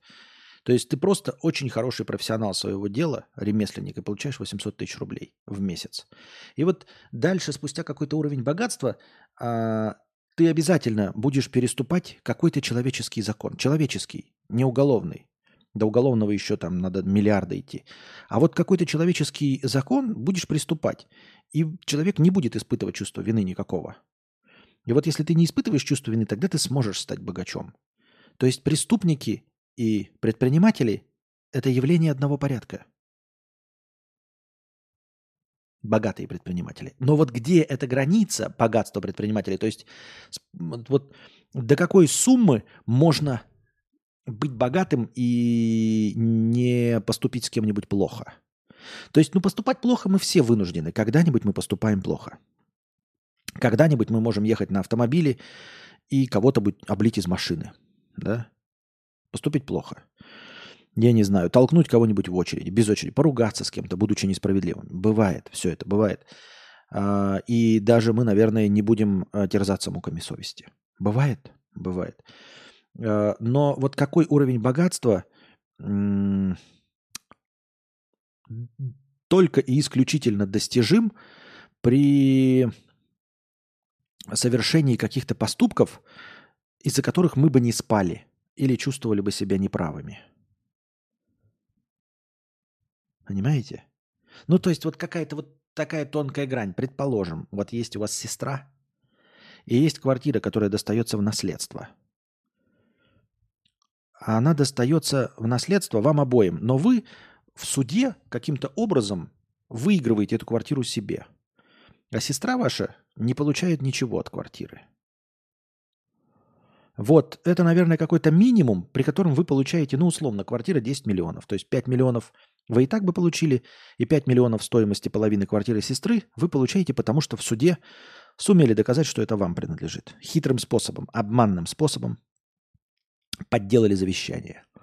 И вот она этого не получила. То есть как бы кинули сестру на бабки. Это уже такой уровень поступка, а, который нормального человека заставит испытывать чувство вины. Согласны? Ну вот это уровень такого поступка, который заставит вас испытывать чувство вины. То есть вы, наверное, получите квартиру, порадуетесь, посмеетесь, но минимально хотя бы, если вы не совсем социопат, да, все-таки когда-нибудь вечером подумаете, да может не стоило так с сестрой. Вот это, наверное, минимум. Например. А вот все, что выше, да, уже, соответственно, получается э, уже сложнее. То есть ты кидаешь контрагентов и совершенно не замечаешь, что это э, живые люди, что у них тоже есть какие-то свои работники, которым нужно платить зарплату. Э, поставщик от тебя требует э, денег э, за поставленные материалы, а ты тянешь до последнего, хотя обещал. И вроде бы по закону твое обещание – э, ничего не значит. По бумаге написано 3 месяца, значит 3 месяца. Но обещал ты, как я уже приводил пример, оплатить через 10 дней. Но ты не платишь через 10 дней. Но ведь клиенту этому, ой, не клиенту, поставщику, ему же нужно платить зарплаты людям. У него же тоже есть какие-то работники. А вот ты кидаешь. И по закону ничего нет, и ты им потом заплатишь. Но вот два с половиной месяца ты его кидаешь, ты его мурыжишь. И, наверное, как-то надо все-таки, ну, знаете, спокойно с этим спать. Вот надо быть таким человеком, чтобы, да, нам поставили материалов на 30 миллионов рублей. Да, я пообещал в течение 10 дней, и у меня есть эти деньги. Но по договору 90 дней. Значит, будем до конца. Будем прокручивать эти деньги еще и еще. И вот как-то ложиться спать и совершенно не представлять себе, то есть настолько не быть эмпатичным человеком, чтобы не думать, кому должны были пойти, чьи зарплаты эти 30 миллионов рублей. Можно, наверное, с этим работать. То есть начинаешь ты, э, сначала не можешь даже печеньку из э, холодильника, из чужой пачки у бухгалтерши э, скоммуниздить. А потом постепенно по карьерной лестнице там задерживаешь зарплату, да? Потом э, поставщика тянешь с выдачей, там, ему, с оплатой 5 миллионов рублей. Потом постепенно богатеешь и как бы легче-легче расширяешь свои окна Авертона, и все легче и легче с этим справляешься, и как-то и не замечаешь этого. Это мы со стороны такие сразу посмотрим на твою бухгалтерскую отчетность и такие, ух, я бы, наверное, не чувствовал себя спокойно. И человек такой, да я же вроде бы таким же был, как ты, но постепенно к этому шел и постепенно нормально на это смотрю. Не знаю почему. Вот, поэтому предприниматели и преступники это все-таки явление одного порядка. Э, я не знаю, как нужно ли к этому идти. Это же все-таки богатство другого. Это не значит, ребята, что я вас отговариваю быть предпринимателями. Нет, если вы там свой киоск имеете, я не знаю, продаете болтики, э, вводите экскурсии, продолжайте эти делать. Я не буду считать вас бессовестным человеком, ничего подобного. Нет, я говорю вот от больших уже заработках, когда для того, чтобы заработать 100 миллионов, надо прям ну, покружиться, нужно постараться. Нужно все-таки э, подделать что-то спорное с точки зрения человеческих отношений. Ну и то тоже такое неуголовно наказуемое, понимаете? Может быть, даже не такое, за что можно лицо набить, а просто такой вот... Плохой ты человек, Вася. Не вовремя отдал деньги. Вот не вовремя. Но когда уже какие-то вот большие суммы, то там уже понятно. Э, ну и что вот уволить 7 тысяч человек из Фейсбука, из запрещенного бука – вот э, Марк Цукерберг, да? Простой, казалось бы, программолог. Но вот уволить 7 тысяч человек. Да, все это оправдывается экономическими решениями, рынком и всем остальным, но это все-таки уволить 7 тысяч человек. Все-таки оставить их без зарплаты. Заставить их искать другую работу. Да, они не пойдут на паперть, они не станут нищими, они же высокооплачиваемые программисты. Но вот создать им неудобства сразу. 7 тысячам людей создать неудобства. Просто по воле своей. Потому что ты Хочешь зарабатывать больше миллиардов. Правильно? Потому что все эти экономические соображения, конечно, все хорошо, но вы же можете работать в минус. И довольно долго со своими миллиардами запрещенно бук может работать в минус. Очень долго может работать в минус. Но они же не предпочтут уволить 7 тысяч человек, правильно?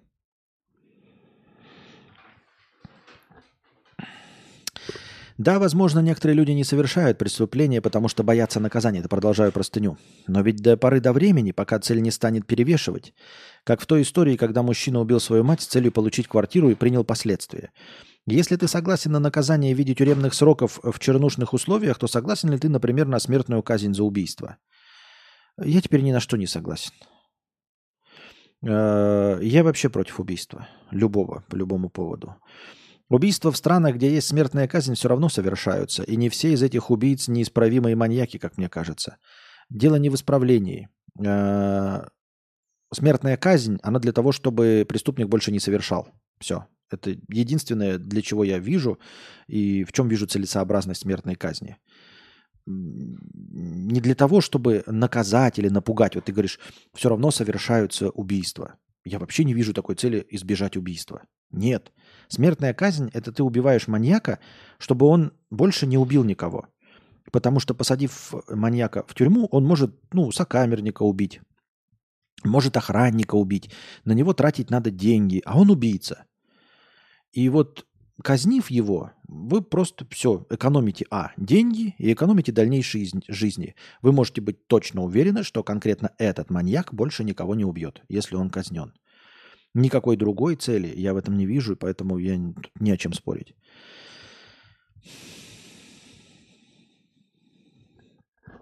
Возможно, ты точно знаешь, что если бы в этих странах отменили смертную казнь или другие наказания, то преступлений стало бы больше.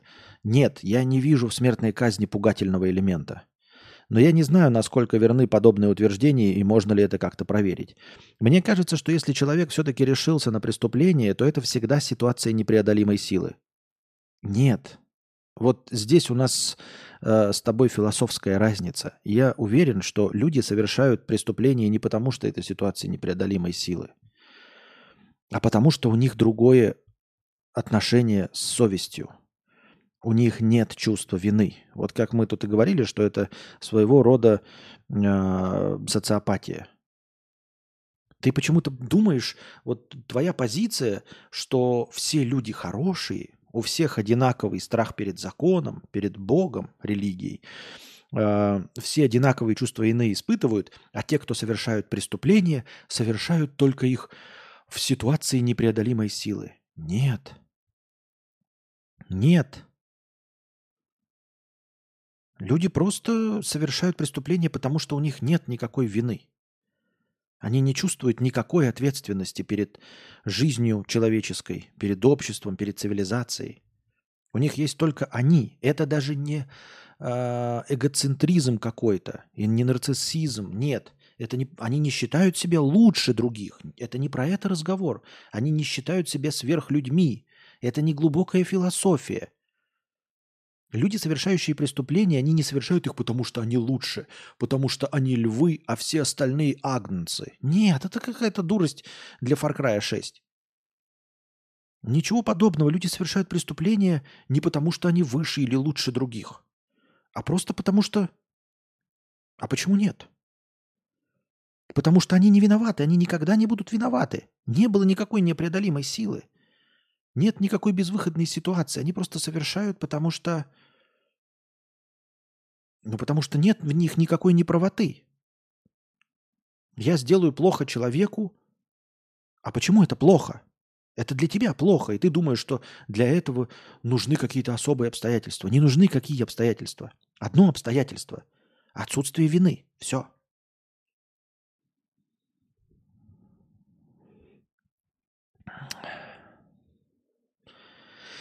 Должно столько факторов сойтись. Эмоциональная перегрузка или скрытая, но крайне сильная ненависть, почти бесконечная уверенность в своей правоте. Вот видишь ты, как много начертил всяких философских этих, потому что ты воспринимаешь людей как нечто по умолчанию, э, нечто такое, у чего есть обязательно совесть. И что все люди точности так же относятся в вине, к вине, как и ты. Ты просто спроецировал свой опыт, возможно, мой на всех остальных. а не наоборот. А, Как и следствие, высокая степень отстраненности от всех возможных последствий, какими бы тяжелыми они ни были. Как-то грустно становится от того, что проблемы решаются таким путем. Ведь все это лютая чернуха. И убийство чернуха, и тюрьма чернуха, и наказание чернуха. И все-таки мне кажется, что это вообще не сходится ни с какой человечностью.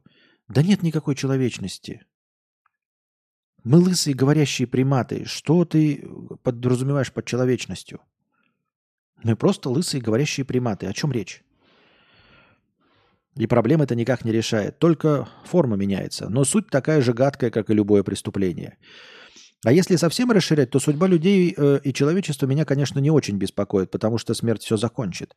Но хочется относиться к людям более понимающе, чтобы у меня было моральное право к себе просить понимающего отношения. Это, видишь, это вот у тебя желание справедливости, желание какой-то гармонии. У тебя представление о том, что если ты будешь поступать с миром так, как хочешь, чтобы поступал мир с тобой, то он будет с тобой так поступать. Этого не будет, к сожалению, дорогой друг. Я не со злорадством спешу тебя в этом переубедить. Нет, с грустью и тоской. Потому что мне бы тоже хотелось, чтобы ты был прав. Но нет. А, К сожалению, творящееся вокруг доказывает мою правоту. К сожалению, к большому, настоящему, искреннему сожалению. Если ты поступаешь с миром так, как хочешь, чтобы он поступал с тобой, он не будет, вопреки твоему желанию, поступать с тобой так, как ты с не- э, хочешь, чтобы он с тобой поступал. Более того, связи никакой нет между тем, как ты поступаешь с людьми и как люди поступают с тобой. К сожалению, вообще нет никакой связи. Нет даже прямой связи, э, вот можно говорить просто философски, да, я в целом со всеми людьми поступаю так, как хотел бы, чтобы все люди поступали со мной. И мог бы ты, наверное, смириться с тем, что ты вот одному человеку сделал хорошо, а тебе другой плохо. Это какое-то отсутствие вселенской справедливости. Но ее нет, э, нету между этими поступками никакой связи даже на уровне, когда ты делаешь добро одному человеку, даже он не ответит тебе добром. Может ответить добром, не исключено. А может злом, а может никак не ответить. Чистый рандом. То есть связи между посылом твоим вселенским и ответом вселенной тебе никакого нет. Короче, как-то так. Ничего не навязываю, но как-то страшно и опасно жить. Хочется больше доброты. Очень хочется, дорогой друг. Очень хочется, чтобы все было как в книжках. Очень хочется, чтобы существовала карма. Честно, хочется. Мне кажется, карма это блестящий. Вот если бы наш мир действительно был по карме, это было бы идеально. Если бы наш мир был око за око, зуб за зуб, но только не человек решает, э, чье око он будет вырезать, а чтобы вот высшие силы определяли око за око, зуб за зуб, это был бы идеальный мир. Мне кажется, это мир, в котором бы можно было жить, в котором бы хотелось жить. Привет, Настя. Привет. Вот такие вот дела, дорогие друзья. Посмотрим синий раздел чата. Кто-то собаку в деревне отпустил. Бегает и гавкает. Так. Ну все, уже завязывай гавкать. Ну все уже, говорю, завязывай. Так. Кадавр – это олицетворение Dead Inside в старости. Да какой, почему Dead Inside-то? Почему Dead Inside? Проигрался в таймгессер? Не-а. Костя, если я из прошлого спижу деньги у себя в настоящем, я стану богаче? Ну, теоретически, если вернешься в прошлое, то вроде да. Ты можешь больше, де... не... да, больше денег получить к тому моменту в будущем, из которого ты украл деньги. BadComedian снимал Bad Trip и видел в глубинке реднеков. У них колесо сломалось, они ему добродушно помогли, а, и там люди начали собираться, и пришел один американец и услышал русскую речь и офигел. Он изучал русский и впервые услышал русскую речь. Всем бы нам так изучать языки. Я вот, к сожалению, полностью разочаровываюсь в своем эм, э, умении вот изучать языки. Я вообще на слух не воспринимаю.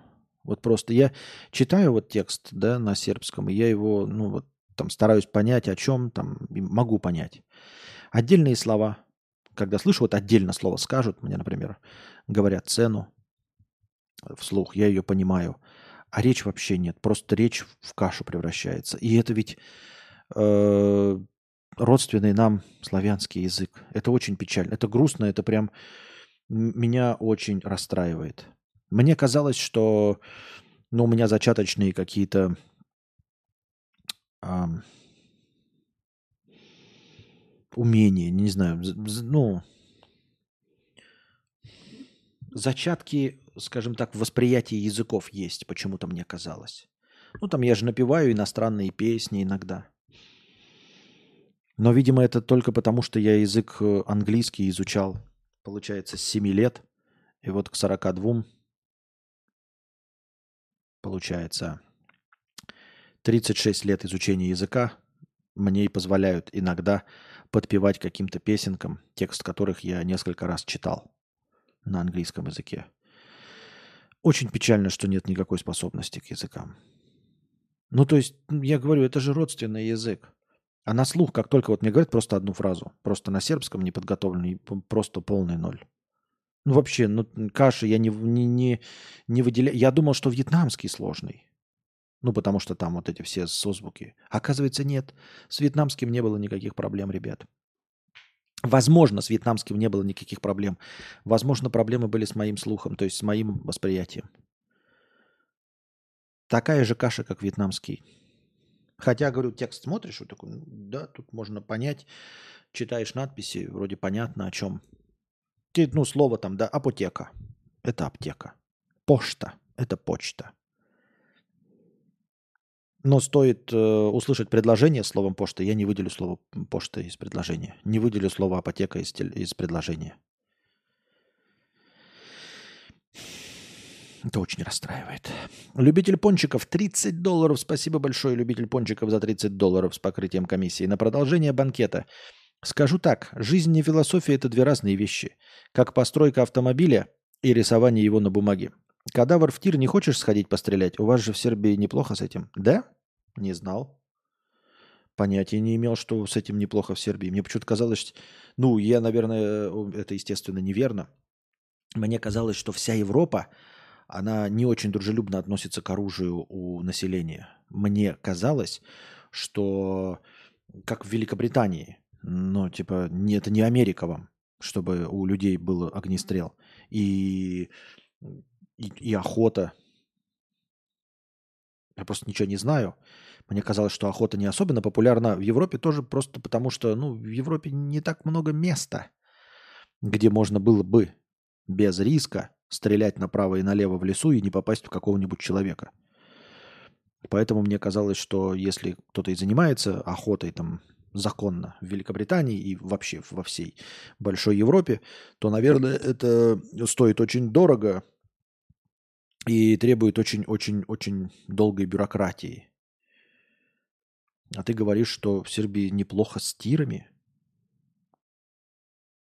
Никогда об этом не слышал, не задумывался даже. Что сюда нужно писать? Константинка, желаешь э, ли ты с Анастасией завести еще одного ребенка? Костя, я тут подумал, а настолько ли много удовольствий могут получать богатые люди по сравнению с обычными людьми? Ну вот что такое может себе богатый человек, все равно же есть предел. И я об этом тоже говорил, дорогой электрокал. А, действительно, богатые... Ну, я говорил о том, что я устал от жизни, потому что я хочу, конечно, денег, но деньги по большей части в моей жизни... Почему мне не нужно много денег? Потому что они э, были бы все целиком и полностью направлены на повышение комфорта. Причем такого обычного, бытового, житейского комфорта. Не какие-то яхты и путешествия. Вот я и говорю, мне не нужны миллионы, э, потому что я бы не хотел покупать то, что стоит миллионы. Оно мне не нужно, потому что, как ты правильно заметил, не даст э, никакого прироста. То есть вот я хочу себе, например, автомобиль. Я хочу себе автомобиль, гольф последнего поколения, полностью заряженный. Ну, то есть всеми приблудами, там, подогрев руля, сральника и все остальное. Но большего мне не нужно. Не потому, что я э, какой-то там скромный или еще что-то, а потому что нового опыта от вождения автомобиля я не получу. Мне этот новый опыт более скоростной не нужен. Мне не нужен автомобиль за 30 миллионов рублей, за 50 миллионов рублей. И поэтому мне не нужны такие деньги. Мне нужен дом, например, условно 200 метров, это, наверное, тоже до хрена. Ну, пусть представим себе, что вот 200 метров и уборщица, да, которая будет эти хоромы убирать, но не больше 200 метров. Потому что от дома большего размера я не получу больше удовольствия, не будет больше прироста. И как правильно заметил, э, как ты правильно заметил, если бы были миллиарды, то я бы не смог стать счастливым на эти миллиарды. Потому что, ну вот на что можно было бы тратить эти миллиарды? На покупку яхты. А я не хочу кататься на яхтах. Что я такого не видел на яхте? Там будет такое же солнце, как во Вьетнаме. Волны такие же э, в море, как и везде. Ты не можешь получить ничего абсолютно нового за свои деньги. И вот к 42 годам я уже понял, что мне интересно, а что есть того, что я не попробовал, оно мне не интересно. Понимаете? То есть я не хочу собственный самолет. Мне это не даст никакого ощущения счастья. То есть новое богатство не даст, например, мне возможности посетить Марс, если бы я хотел. Да? Потому что нет никакой возможности. Вот все деньги можно потратить только на Земле. А на Земле а довольно ограниченный э, набор ништяков, которыми можно воспользоваться. И вот этот ограниченный набор ништяков, он, в общем-то, уже и не приносит удовольствия. Я думаю, что я самые вкусные блюда уже попробовал. Все остальное это экзотика, и я не хочу их пробовать, поэтому я не хочу тратить на это деньги. Поэтому мне деньги не нужны на то, чтобы пробовать кузнечиков. Вот, все, я уже уперся. Я попробовал устрицы, это говнище, это просто сопли. Вот. Я, ну, свои сопли иногда жую. Естественно, а кто из нас не жует сопли? А, когда-то по-настоящему ел сопли в детстве. Да и сейчас бывает но сопли морские мне не интересны. И я подозреваю, что фуагра мне будет неинтересно, рыба фугу мне будет неинтересно, э, трюфели мне будут неинтересны. Они мне неинтересны, я их и не хочу пробовать, понимаете? То есть я уже понял, что вот можно получить прирост вкуса в 5%, в 6%. Ну и что? Ну другое блюдо, вот трюфели, будут они вкуснее на 15%. Ну и все, ради этого стоит э, э, палец о палец ударить, даже близко нет, чтобы потом попробовать трюфель. Вот, я ел во вкусных местах. Эти вкусные места, но в этих вкусных местах, в них же, понимаете, не марсианская еда. В них все равно обычная человеческая пища. И поэтому я знаю, что в ресторанах Мишлен у них будет тоже человеческая пища.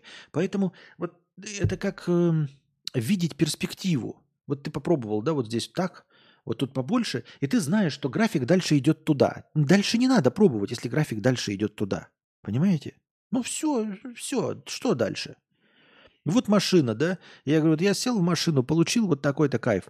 И, дальше вот я еду 200 километров в час. Страшно, страшно. Быстро, быстро. И, ну и зачем мне пробовать 300 километров в час? Ну, я уже понял, да, что вот с каждым э, лишним километром будет еще страшнее. Будет еще сильнее э, вдавливать тебя в кресло. Зачем мне ехать со скоростью 300 км в час? Зачем мне ехать со скоростью 400 км в час? И так во всем. Вот я попутешествовал, и вот э, там во Вьетнаме было значительно жарче, чем в России. Есть места, где еще жарче, да. Но я такой, вот мне стало значительно жарче, и вот так я себя почувствовал. Но в других местах будет еще жарче. Я еще интенсивнее себя вот так вот почувствую. То есть я уже вижу, вот я изменил и все, да, дальше вот изменил свое местоположение, так, ага, а дальше будет так, мне туда не интересно, я уже понял, как дальше будет. Я пожил в Якутске, там э, минус 50, есть ли где-то по, по, похолоднее? Аймикон. Я такой, угу. но я не хочу туда ехать, я уже знаю, вот минус 50 больно, дальше будет еще больнее. Да нет, неохота. Все. Поэтому и не знаешь, как это э, использовать деньги. Ими, э, да, а, после определенного периода просто ты больше ничего не получишь от денег. Никакого кайфа. И все. Фильмы Астерикс и Обеликс нравятся? Нет. А должны? Астерикс и Обеликс? Чего? Нет. What? Нет. Костя, сегодня на стриме интересные мысли развиваешь и не материшься. Я очень стараюсь не материться, да. Как вам избегание матов само по себе? Костя, как думаешь, если человек завышает свой возраст, как, например, ты или Уиллов Гамес, это означает комплексы по этому поводу? Может быть. Или нет? Я не знаю. Вам решать. Хотите, можете... Во-первых, я не завышаю. А во-вторых, э, с чего ты взял, что Will of Games завышает? А он завышает? А насколько? Э, Костя, ну ты вообще можешь даже в аренду взять машину за 30 миллионов, чтобы покататься. Так вот я и не хочу. Поэтому мне даже не нужны деньги на аренду машины, чтобы покататься за 30 тысяч, за 30 миллионов. А все кино, музыка, игры и прочее, все и так доступно, что тебе, что Илону Маску. С наступлением какого-то уровня богатства становится так скучно, что приходится вступать в тайные общества и пить адренохром. Возможно. Что такое адренохром, напомни мне. Костя занижает свой вес, комплексует. Да, он говорит, что ему 45. А ему сколько? 45, 45, баба ягодка опять. Наверное, какие-то комплексы. Ничего не делается просто так. Наверное, какие-то комплексы. Я не знаю, какие, сам придумай. Пред, предложи. Если мне понравится, я соглашусь. Если не понравится, скажу, да нет, да ну нет. Чтобы язык изучать, надо с народом общаться, а не дома сидеть. Завязать со стримами и так далее. Ой!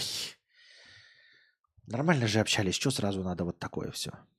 А, из крови детей испуганных выжимка. А, вот оно что. Он твой ровесник. А, ровесник? То есть ему 42, а он говорит, что ему 45? Понятно. Страшно думать, как комплексует Мэдисон. Почему? Он что, говорит, что ему 66? Или что? Или подожди. Правильно. Нет, неправильно. Что он говорит?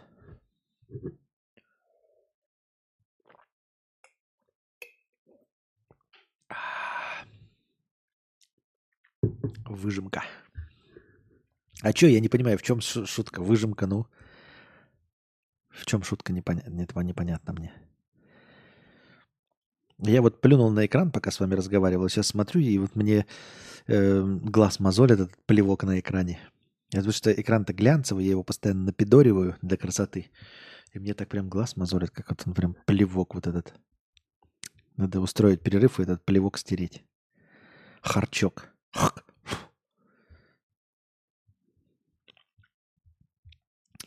Так. Давайте пробежимся по... Ну, что значит пробежимся? Начнем пробегаться. По-по-по-по-по-по-по. Повесткам. Интересно, я когда-нибудь их все успею закончить? Россияне не захотели разгружать вагоны с углем за долги по ЖКХ. Жители поселка э, района Бурятии которым предложили разгружать вагоны с углем в счет погашения задолженности по коммунальным услугам, не откликнулись на это объявление, сообщили местные власти. Задолженность жителей за услуги ЖКХ достигла 94 тысяч рублей. Вот это, это вполне себе логично и ожидаемо. Я же вам рассказывал, что мне родственники рассказывали, что в деревнях э, вот есть такое ощущение, что э, ну вот всякие алкаши ходят и попрошайничают, просят дай там займы, дай на бутылку хозяйка и все остальное. И казалось бы, да, в деревне думаешь, вот косить траву, перекладывать, э, там, я не знаю, доски, еще что-то. Вот пришел алкаш такой, да, и хозяйка там на бутылку, будь добра. И ты ему скажешь, давай ты вот эти доски отсюда и до сюда переложишь, и я тебе дам эти деньги. Дам тебе 100-200 рублей вот на бутылку. И каждый алкаш откажется. И даже не алкаш, а просто вот кто-то там придет, да, э, неблагополучные и скажут, да пошла ты, пойду у других возьму. Нет. Вопреки почему-то представлению людей, вот эти все бомжи и алкоголики – это выбор – это выбор людей. Нет, есть, конечно, редчайшие случаи людей, которых вот обули, каким-то образом обманули, и они, ну, своеобразного склада ума и не могут сопротивляться. Вообще не могут сопротивляться. То есть забрали паспорт, да им сказали, вот работай здесь, они работают. Ну, так это другие. А, а так, в большинстве своем, вот все эти бичи, алкаши, бомжи, это их выбор, они не хотят работать. Они не опустились на дно жизни из-за обстоятельств. Нет, они выбрали. Из любого такого дна жизни, будучи одному, выбраться легко. Знаете, почему легко? Посмотрите на ютуберов, которые э, вот рассказывают, как они живут в тайге. Если ты не хочешь спиваться и на теплотрассе, иди, вырой себе летом землянку, накрой ее полиэтиленом и снимай тиктоки, и еще и популярным будешь. Страна наша огромная. Да, ты, конечно, не можешь присвоить себе эту землю, но в лесу ты можешь легко и свободно жить, и никому ты ничего не должен. Вот, и поэтому бомжам не нужна работа, бомжам не нужна устроенность. Это вот эти истории про каких-то там э, вытащенных с дна жизни людей. Это вот редчайшие элементы. На самом деле ты найди бомжа, который захотел бы. Ты найдешь, умоешь его, накормишь, выпустишь, и он обратно опустится, потому что ему нравится это, потому что это вот какая-то укоренившаяся в ДНК, в теле человека, в его голове, в его душе кочевничество какое-то, понимаете? Какая-то цыганщина.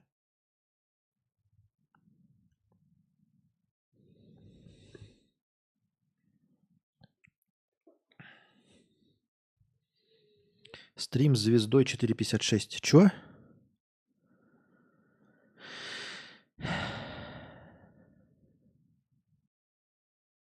А он скажет, что киллеры тебя заказали за 60 тысяч. Да, а ты смешной. МТС вырезали Евлееву из своей юбилейной акции, а у Лолиты срываются концерты. Вот, в общем, Ивлеева там устроил эту вечеринку, и я, честно говоря, не очень понимаю ажиотаж. А мне кто-то может объяснить, что произошло? Я ни в коем случае не даю оценку, если там какие-то специальные люди дают оценки, но мне кажется, что проступок совершенно не стоит того ажиотажа и совершенно не стоит того количества извинений, которые звучат. За эту вечеринку уже извинились, ну, звезды первой величины, Киркоров, Дима Билан, Собчак. Вы когда-нибудь помните, вы помните, когда последний раз вообще Собчак за что-то извинялась? Или Дима Билан. Ладно, Киркоров там э, старый хуй давным-давно привык извиняться. Но вообще все, кто там был, извиняются этому за э, носок э, на члене 15 суток дали. Э, на саму Евлееву уже подали в суд какое-то народное какое-то ополчение, или не знаю, как-то народный сбор. На нее в суд на 1 миллиард. Закрыть все ее, опечатать, э, заморозить все ее счета – и на 1 миллиард ее оштрафовать. За что? Нет, я понимаю, э, тяжелые времена, народ там, все остальное, патриотические чувства, но ее проступок, она же не перевела вражеской стране что-то там, ну, не, ну как это, не такие поступки она совершила. Это же просто была вечеринка. За это просто пожурить, вот такой, у, какие вы плохие. И все. Но даже и а извинения это всех не потребовать. Чисто от нее потребуют, вот она по бумажке прочитала извинения, мне кажется, этого достаточно. Я не очень понимаю, за что такое, что произошло, почему так все взъелись-то. Ну да, голый, нет, я не говорю, конечно, оскорбились, да, люди, конечно, обиделись. Вот, эм, устраивать такое в такие сложные времена, когда патриоты, это все понятно. Но я же говорю, почему у меня какая-то вот оценка есть. Она же не призвала к чему-то, не дискредитировала, а просто устроила вечеринку. И можете мне объяснить, откуда э, так уж таки все это воспринялось? Чтобы что? Вдвойне забавно, да, когда э, ну, просто забавно смотрится, когда такие люди, вот как, например, Киркоров, который вот прям выпрыгивает из штанов, чтобы поддержать, говорит, вот я, вот, вот, вот я самый хороший, вот я и патриот, я и все поддерживаю, все, что нужно, поддерживаю, генеральную линию партии поддерживаю, все, целиком и полностью одобряю, а все равно берут теперь и отменяют его. Э, вырезают из новогодних программ, по-моему, его, да? Вырезают из новогодних программ и всего остального. И ты такой смотришь, и так чисто немножечко, немножечко злорадно подхихикиваешь. Э, а стоило ради этого, ты вот распрягался, распрягался, думал, тебя не тронут, а по малейшему поводу тебя взяли и все равно отменяют. Понимаете? Ну, то есть ты там прям расшаркиваешься, расшаркиваешься. Я поддерживаю генеральную линию партии, я все одобряю. Я за все за, за все хорошее за, против всего плохого. Прям ух, я патриот, я только о своей стране думаю, все хорошо. И вот просто появился даже не на своей вечеринке, не ты ее открыл. И извинился после этого все равно. Получается, что... Э, а зачем было стараться? Да? Ну, если нет разницы, зачем прикладывать было такие усилия? То есть и не стоило так усираться. Ты усираешься, усираешься, тебе все равно отменят. Ну, кто-то там, например, кто-то свободно говорит, говорит, и его отменяют, там, какого-нибудь Урганта, да? Или кто-нибудь еще там что-нибудь там. Парфенов сказал, и его бах, иностранный агент, отменили. Кто-нибудь еще тоже сказал, бах, его иностранный агент отменили. А ты расшаркиваешься, расшаркиваешься прям, и самому Пескову даже объясняешь, как все это было неправильно и несправедливо. Прям расшаркался, расшаркался – и все равно отменили точности так же, как и всех остальных. А что расшаркивался-то тогда? Что ты расшаркивался? Я имею в виду, какой в этом смысл? Это же как-то даже и несправедливо, в общем-то. Нужно как-то своих-то, которые перед тобой расшаркиваются, как-то ну, поддерживать, что ли. Ладошь хлопать, ну, чтобы понятно было, что, что делать. Не кажется вам? Надо же что-то, что-то типа ну, какой-то... На кого ориентироваться-то тогда? А как тогда надо было? А как, а как надо? Ты такой думаешь, вот а как надо? Если даже Киркорова отменили. А меня-то за что или как? Товарищ Сталин, произошла чудовищная ошибка. Или чисто с точки зрения вот простого наблюдения кухонного. Я не, не,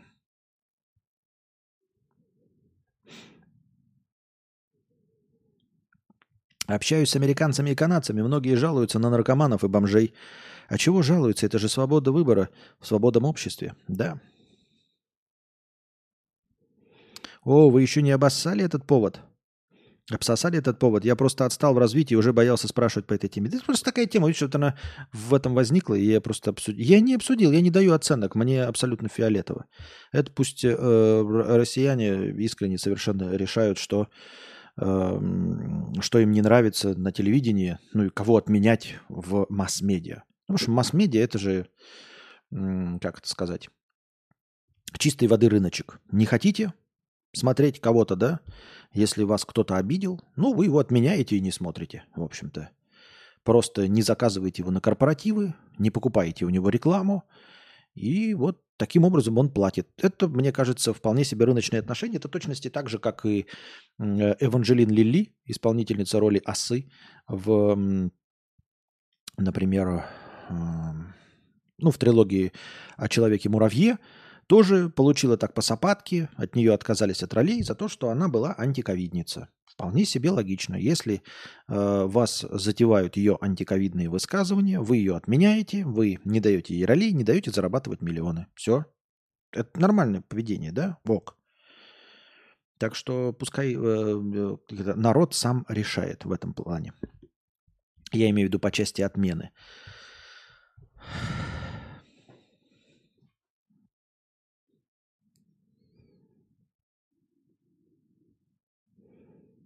Да, еще показать, что все почти равны, и каждый может под раздачу попасть. Но это какая-то... Не, ну, хотя кто я такой? Окей. Пожалуй, соглашусь.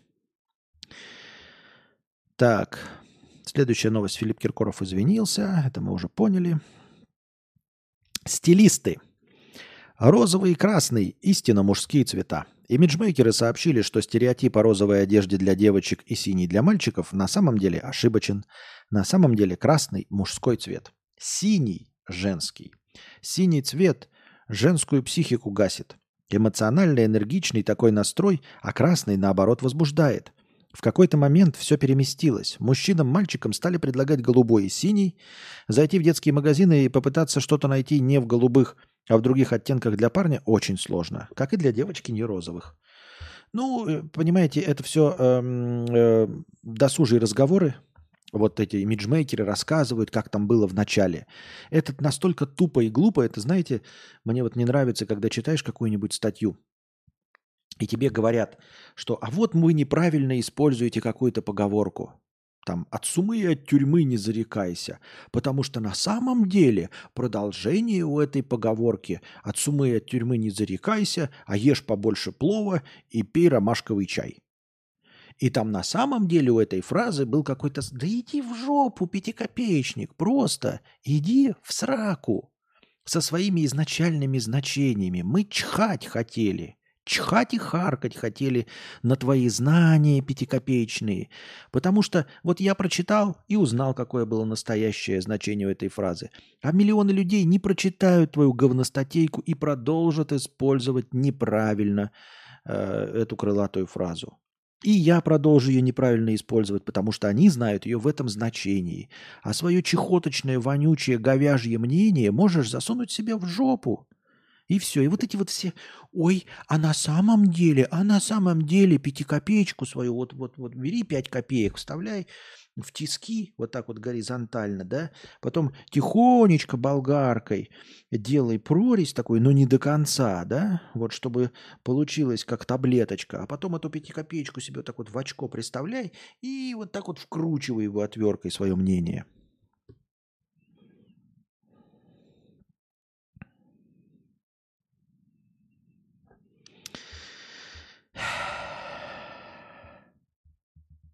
Обратите внимание, что я не сказал ни одного мата.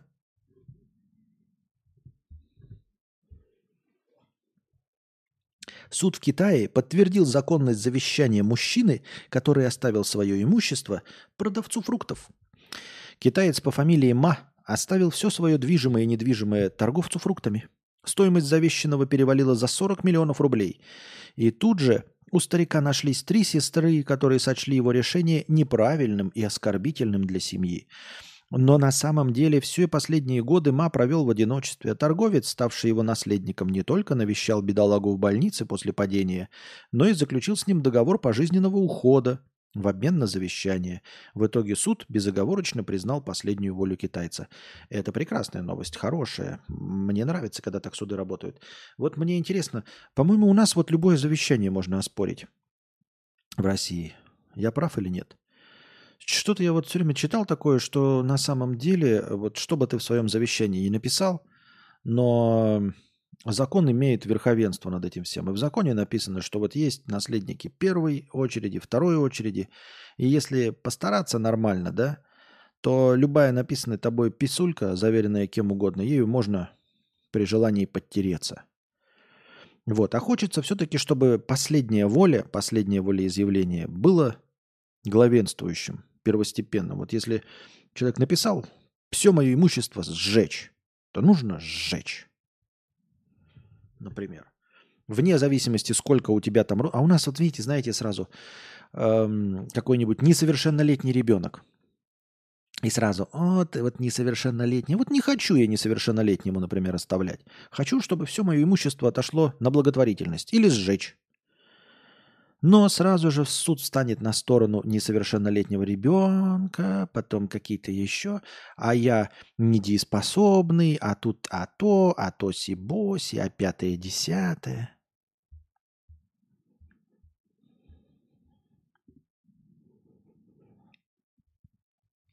Более 200 госнаград времен СССР пытались вывести в Израиль. 59-летний житель Краснодарского края, записав в отправлении, что это подарки, пытался почтой переслать предметы, признанные культурными ценностями. К примеру, орден «Знак почета» 1939 года и серебряная медаль РСФСР об окончании школы 1954 года. Ничего себе, серебряная медаль 54 года имеет какую-то ценность? 29 орденов и медалей советских времен нашли в посылке.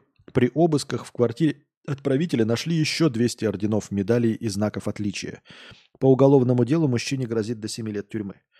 Если вы задаетесь вопросом, а почему это э, имеет значение, сколько у него дома нашли, а потому что у нас, насколько я понял, смотрел один ТикТок, вообще ордена и медали продавать нельзя. То есть у тебя дома не могут быть, не могут находиться медали и ордена, э, которые не принадлежат тебе или там дедушке и бабушке с документами, да, пофамильно. То есть если у тебя есть 10 медалей, не твоих и не членов твоей семьи, то ты присядешь, потому что э, медали и ордена нельзя ни продавать, ни покупать.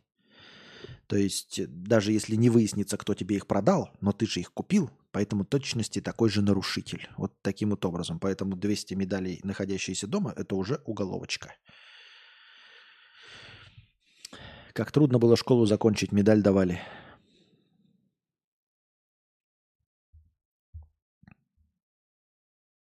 Или как в Австралии дочь не получила наследство, потому что не устроилась на работу. А это вообще гениально. Вот если бы мне, знаешь, такие дали условия, поставили там типа, ой, получишь наследство, если выучишься там на, я не знаю, на кого-нибудь, на сварщика. Я бы тоже сказал, иди-ка ты в жопу, ты мне еще условия будешь из гроба ставить. Да пошел ты в сраку со своим наследством. И все, что ты заработал в своей жизни, пойдет коту под хвост пойдет людям, которые к тебе не имеют никакого отношения. Поэтому смотрите, ребята, если вам как-то условия поставят, вот, если небольшое наследство, вы так прямо скажите, пошел ты в жопу со своим наследством. Вот.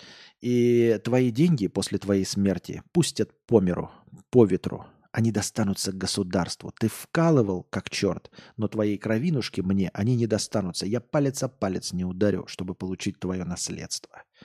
Поэтому знай, что когда ты помрешь, все, на что ты угробил свою жизнь и угробил свое здоровье, пойдет абсолютно незнакомым тебе людям, вот, которые не имеют тебе никакого отношения, и они получат твои деньги на халяву, потому что ты дурак.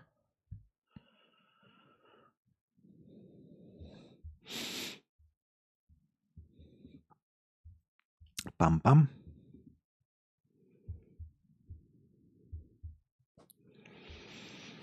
Так. Бумажник, потерянный 65 лет назад, вернулся к семье после того, как его нашли в стене кинотеатра. Кошелек был утерян еще в 1950-х годах, и спустя 65 лет он оказался в самом неожиданном месте – в стене ванной комнаты в историческом кинотеатре в Атланте – сообщает CNN. На него наткнулся владелец театра, который решил провести реконструкцию здания. Внутри бумажника были семейные фотографии, лотерейный билет на новенький «Шевроле» 1959 года выпуска и страховые карточки. На лицензии красовалось имя некой Флои Калбрет, и владелец театра решил ее найти. Увы, на поиски через интернет не дали результата. Тогда мужчина попросил о помощи свою жену. Ей удалось найти некролог Роя Калберта, мужа Флой. Потом она вышла на упоминание благотворительного турнира по гольфу под названием Кубок Калбрита. Далее нашлась 71-летняя Тея Чемберлен, которая участвовала в организации турнира и была дочерью тех самых супругов. Когда мама потеряла кошелек, Тее было лишь 6 лет. Флои уже нет в живых, и эта находка вернула поток воспоминаний о ней и детям, и внукам. Ну, забавная история. Такая, э, вдруг э, неожиданно наш, нашедшаяся реликвия семейная. Можно так этот кошелечек э, вот прямо со всеми карточками так и оставить и передавать по наследству. Я так думаю, мне так кажется. Житель Читы решил встать на путь исправления и устроился на стоянку охранником, чтобы выплатить все долги по микрозаймам. В итоге он покурил – и спалил весь автобокс с 34 авто на 50 миллионов рублей. Ну, это, конечно, интересная новость, но почему-то я не слышал о таком пожаре. Мне кажется, это большой пожар, и о нем должны были писать все средства массовой информации, даже если без жертв. Нихуя... Опа-на! Оговорился вот сегодня, да? Чуть-чуть, чуть-чуть, извините меня. Но ничего, я буду работать над собой. Ничего себе. 34 машины сжечь за раз. Мне кажется, об этом должны были написать во всех новостях. У Мэдисона был стрим на хоррор, где в стене совкового дома нашли не бумажник, а капсулу с цезием. Понятно. А это же какая-то старая байка. Вполне возможно, что даже правда. Что кто-то э, какой-то обогащенный уран в стену положил. Кто-то кому-то, по-моему, то ли отомстить хотел, то ли что. И там потом в этой квартире одни заболевали, другие заболевали, третьи заболевали, ну, владельцы менялись, и все что-то болели какими-то болезнями. И главное, что ну, там, знаете, в семье там умрут парочку, да, и они продадут квартиру. Потом следующие заедут, у них там парочку кто-то умрет, но они же не знают, что у предыдущих умерли там в течение пяти, там, десяти лет какие-то люди. Никто же не стыкуется, а потом кто-то э, начал наводить справки, ну, что квартира переходила, кто-то вспомнил, что предыдущие уехали, потому что у них умерли. И у этих. И потом кто-то случайно с счетчиком Гейгера пришел и такой, «А у вас дома фонит, как будто бы у вас тут это Чернобыль. Это не байка, а случай из совка. Радиационный инцидент в Краматорске. Да, очень интересно. Ну, то есть это как бы байка, но имеется в виду правдивая, да? Правдивая.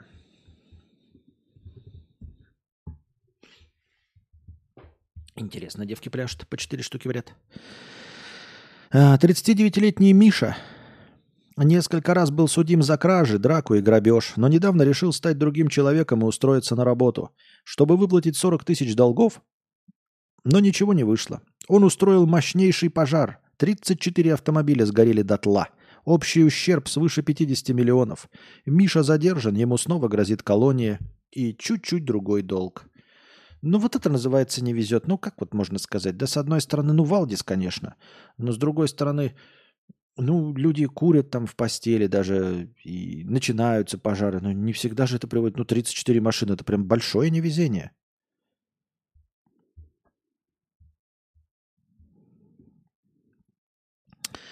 Рубрика «Экономика – это наука». 20 крупнейших банков мира за 2023 год уволили 61 900 сотрудников. Этот год стал одним из худших для банковского сектора за последние 15 лет. Самые масштабные сокращения прошли в UBS Group, Wells Fargo и Citigroup. Понятно. Ну вот наувольняли 62 тысячи человек. И что? Кто-то из этих банкиров, директоров банков, президентов банков, да, ну сейчас нельзя теперь президентами банков называть, э, директоров банков, кто-то неспокойно спит, кто-то чувствует какую-то вину перед этими сотрудниками. А ведь эти все решения эти же самые экономисты и принимали.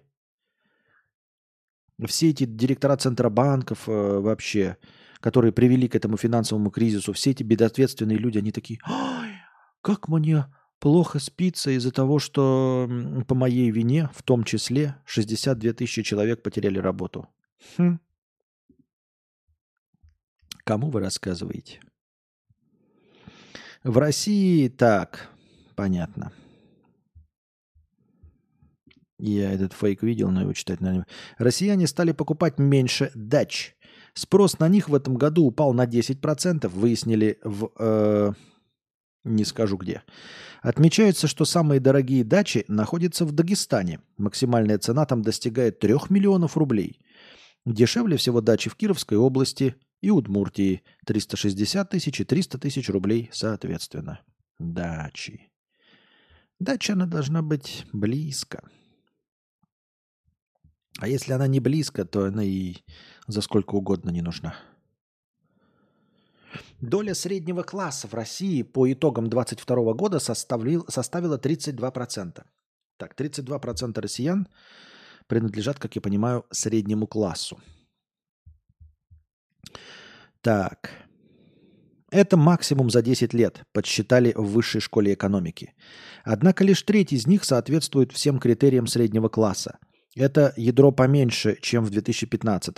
К среднему классу относятся граждане с высшим образованием, которые работают руководителями или специалистами и имеют доход выше 29 тысяч рублей на человека. 29 тысяч рублей на человека всего лишь нужно, чтобы быть средним классом. Так, еще что? Высшее образование. Так, ну это мы тут не попадаем. Работают руководителями или специалистами. А, ну тоже не попадаем.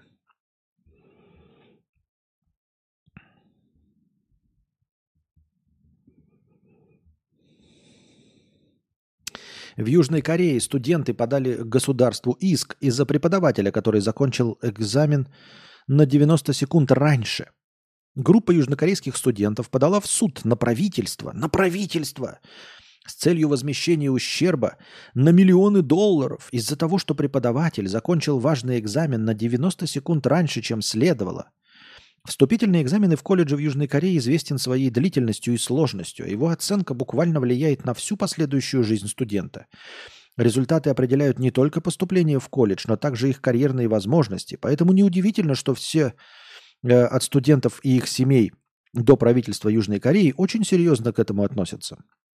Во время восьмичасового экзамена, ничего себе, восьмичасовой экзамен, Южная Корея закрывает свое воздушное пространство и откладывает открытие фондового рынка, чтобы помочь студентам сконцентрироваться.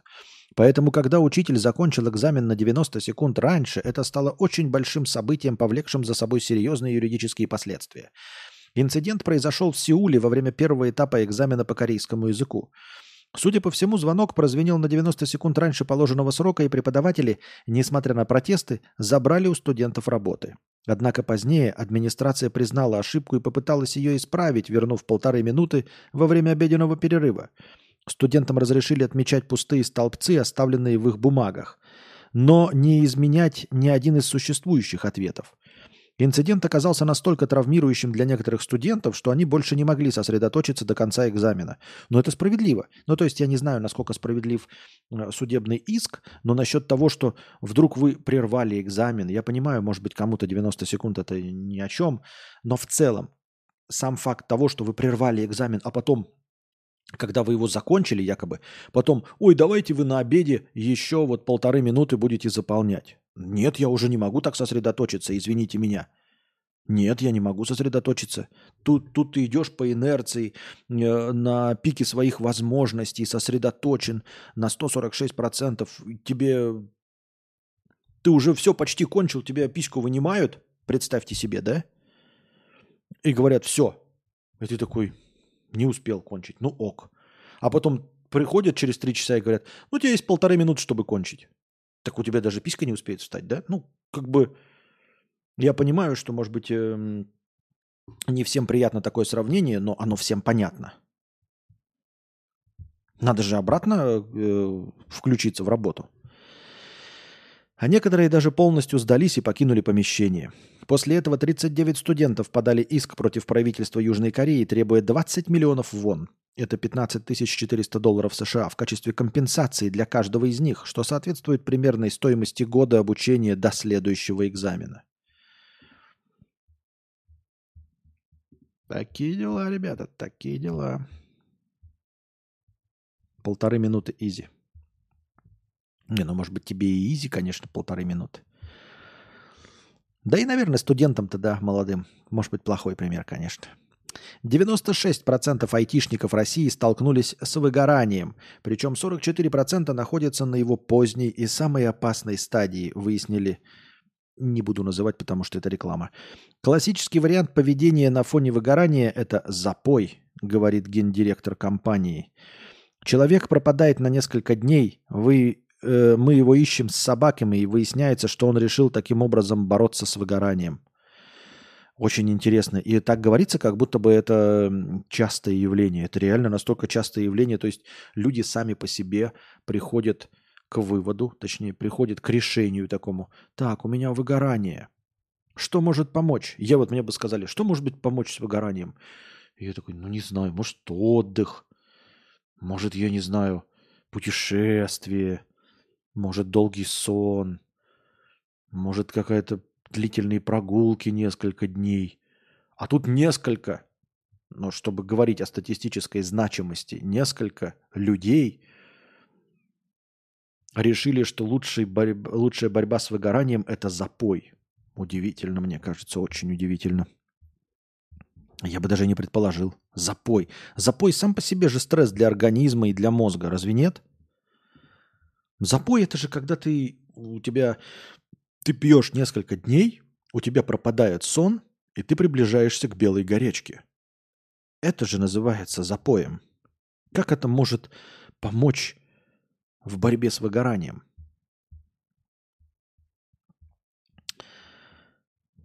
Интервальное голодание влияет на мозг. Исследование. Ученые из Института управления здравоохранением в Пекине обнаружили, что интервальное голодание может радикально изменить кишечные бактерии и мозговую активность, что приводит как к положительным, так и к отрицательным последствиям. Самая популярная форма такой, форма такой формы питания, ну вот кто писал это? Вот вроде бы techinsider.ru. Опять мы возвращаемся к болезненной теме э, замены нейросетями корректоров. Ну вот кто-то вообще перечитывал эту статью. Вы скажете, ну ты тоже не идеальный, но мне кажется, моя речь импровизированная, стремится к идеальности. Я хоть и повторяюсь, но сразу исправляюсь. Тем не менее, кто-нибудь читал этот текст? Самая популярная форма такой формы питания, самая популярная форма такой формы – Выгорание у того, кто писал, да. Самая популярная форма такой формы питания – прием пищи с ограничением по времени до 8-10 часов в день. То есть без еды человек должен находиться в течение 14-16 часов, включая сон. Другая форма диеты предполагает чередование дней голодания или когда едят очень мало с днями обычного питания. Китайский Реклама. Китайские исследователи изучили влияние этого метода голодания на участников с избыточным весом и ожирением. Участникам было в среднем 27 лет, а индекс массы тела колебался от 28 до 45. Чтобы показать, как диета влияет на организм, участники сдали образцы стула, крови и прошли сканирование мозга. Сначала они придерживались своей обычной диеты в течение четырех дней, чтобы исследователи могли оценить их среднесуточное потребление энергии.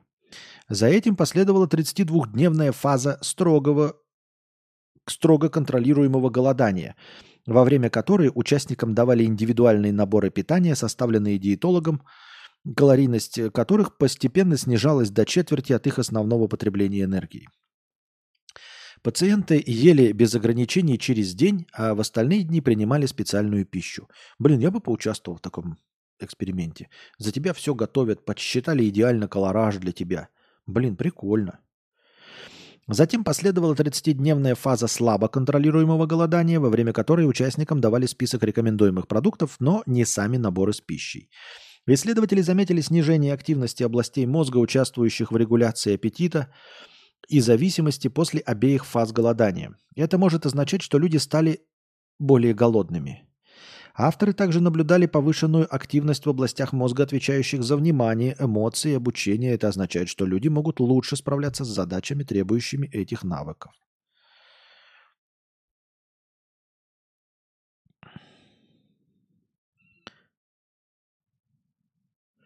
Справляться с задачами, требующими эти навыки, а не этих навыков. Лучше справляться с задачами – требующими эти навыки. Но мне кажется, даже на слух звучит плохо. Лучше справляться с задачами, требующими этих навыков. Конечно, ну, придирка, но тем не менее. В микробиоме кишечника исследователи обнаружили резкое увеличение количества бактерий. И латинское название, латинское название, а также латинское название. Например, латинское название повышает способность иммунной системы бороться с воспалительными процессами, в то время как латинское название, как полагают, помогает бороться с ожирением, а латинское название укрепляет кишечный барьер. Здоровый сбалансированный микробиом кишечника имеет решающее значение для энергетического гомеостаза и поддержания нормального веса. Напротив, аномальный микробиом кишечника может изменить ваше пищевое поведение, воздействуя на определенные области мозга, вовлеченные в зависимость. Участники также потеряли в среднем 7,5 кг за время исследования. Полученные результаты э, могут указывать на то, что интервальное голодание может принести людям больше пользы, чем просто помочь им сбросить вес. Очень скучно написанная, скудно, скудная заметка, не дающая никаких нормальных выводов. Полная лажа.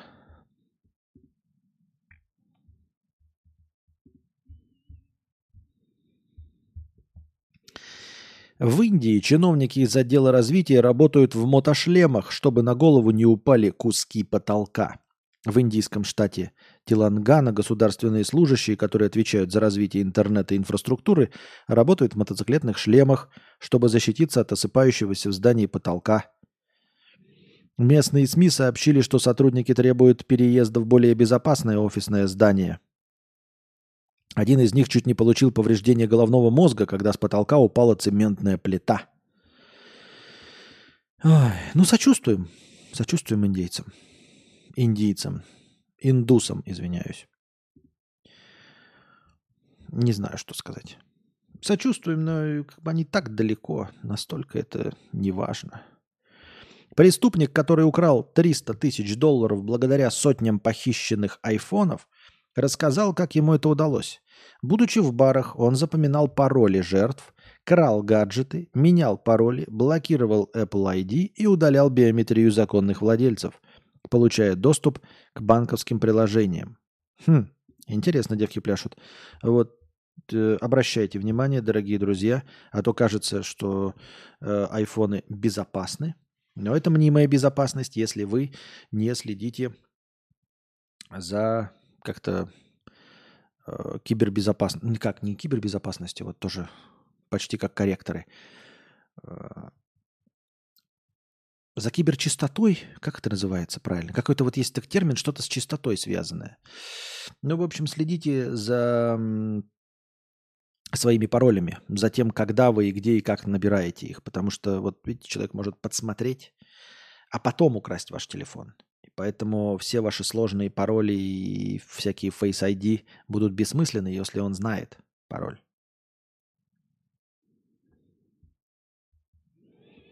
Бывшего футболиста сборной Аргентины Лавесси госпитализировали. Почему нам это должно быть интересно?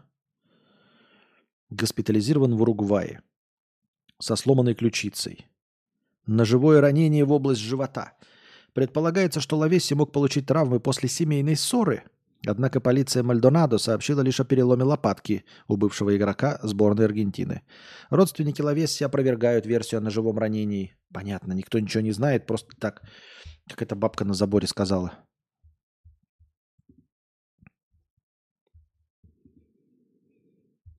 Все с вами ясно. Кибергигиена. Кибергигиена. Цифровая гигиена. Спасибо. Спасибо. Спасибо. Цифровая гигиена. Кибергигиена. Кибергигиена. Кибернетическая гиена. Инсценировка Константина К. Саратовская пенсионерка попыталась ограбить универмаг по сценарию сериала в Саратовской области. Сотрудники вневедомственной охраны задержали 72-летнюю женщину при попытке ограбить универмаг. По данным следствия, в четвертом часу утра на пульт вневедомственной охраны поступило сообщение о срабатывании кнопки тревожной сигнализации в помещении местного продовольственного магазина. Прибывший на место происшествия наряд обнаружил, что входная дверь в универмаг повреждена ломом и в помещении находится постороннее лицо. Росгвардейцы задержали 72-летнюю местную жительницу, которая попыталась похитить из магазина деньги, хранившиеся в металлическом сейфе, и компьютерный монитор. Я подозреваю, что бабка хотела похитить не монитор, а компьютер. И насмотревшись фильмов, в которых уничтожение компьютера заключается в том, что э, герой стреляет в экран, она подумала, что, ну, если когда уничтожают компьютер, стреляют в экран, значит, это и есть компьютер. Но надо бабке сообщить, что это киношные ляпы. Компьютер – это системный блок, который прячется неизвестно где под столом, а может вообще быть не виден, то есть чисто проводки из стен тянутся. Бабка облажалась и хотела украсть монитор, который, скорее всего, офисный и ничего вообще не стоит. А, Известно, что ранее она уже была осудима за преступление имущественного характера. В магазине женщина работала уборщицей. Она рассказала, что к ограблению готовилась заранее, просмотрев детективный сериал, где было описано подобное преступление. Обманул тебя сериал, бабка.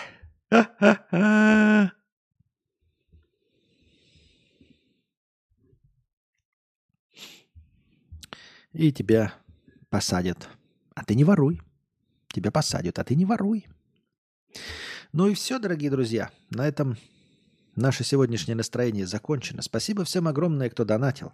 Сегодня был хороший, насыщенный, длинный стрим. Надеюсь, вам понравилось. Надеюсь, вам понравилось, что я старался не материться. Напишите также в комментариях, слушатели, в аудиоформате, понравилось ли вам, что я избегал мата. Или нет. Или да. А пока держитесь там. Вам всего доброго, хорошего настроения. Приносите настроение на завтра. До свидания.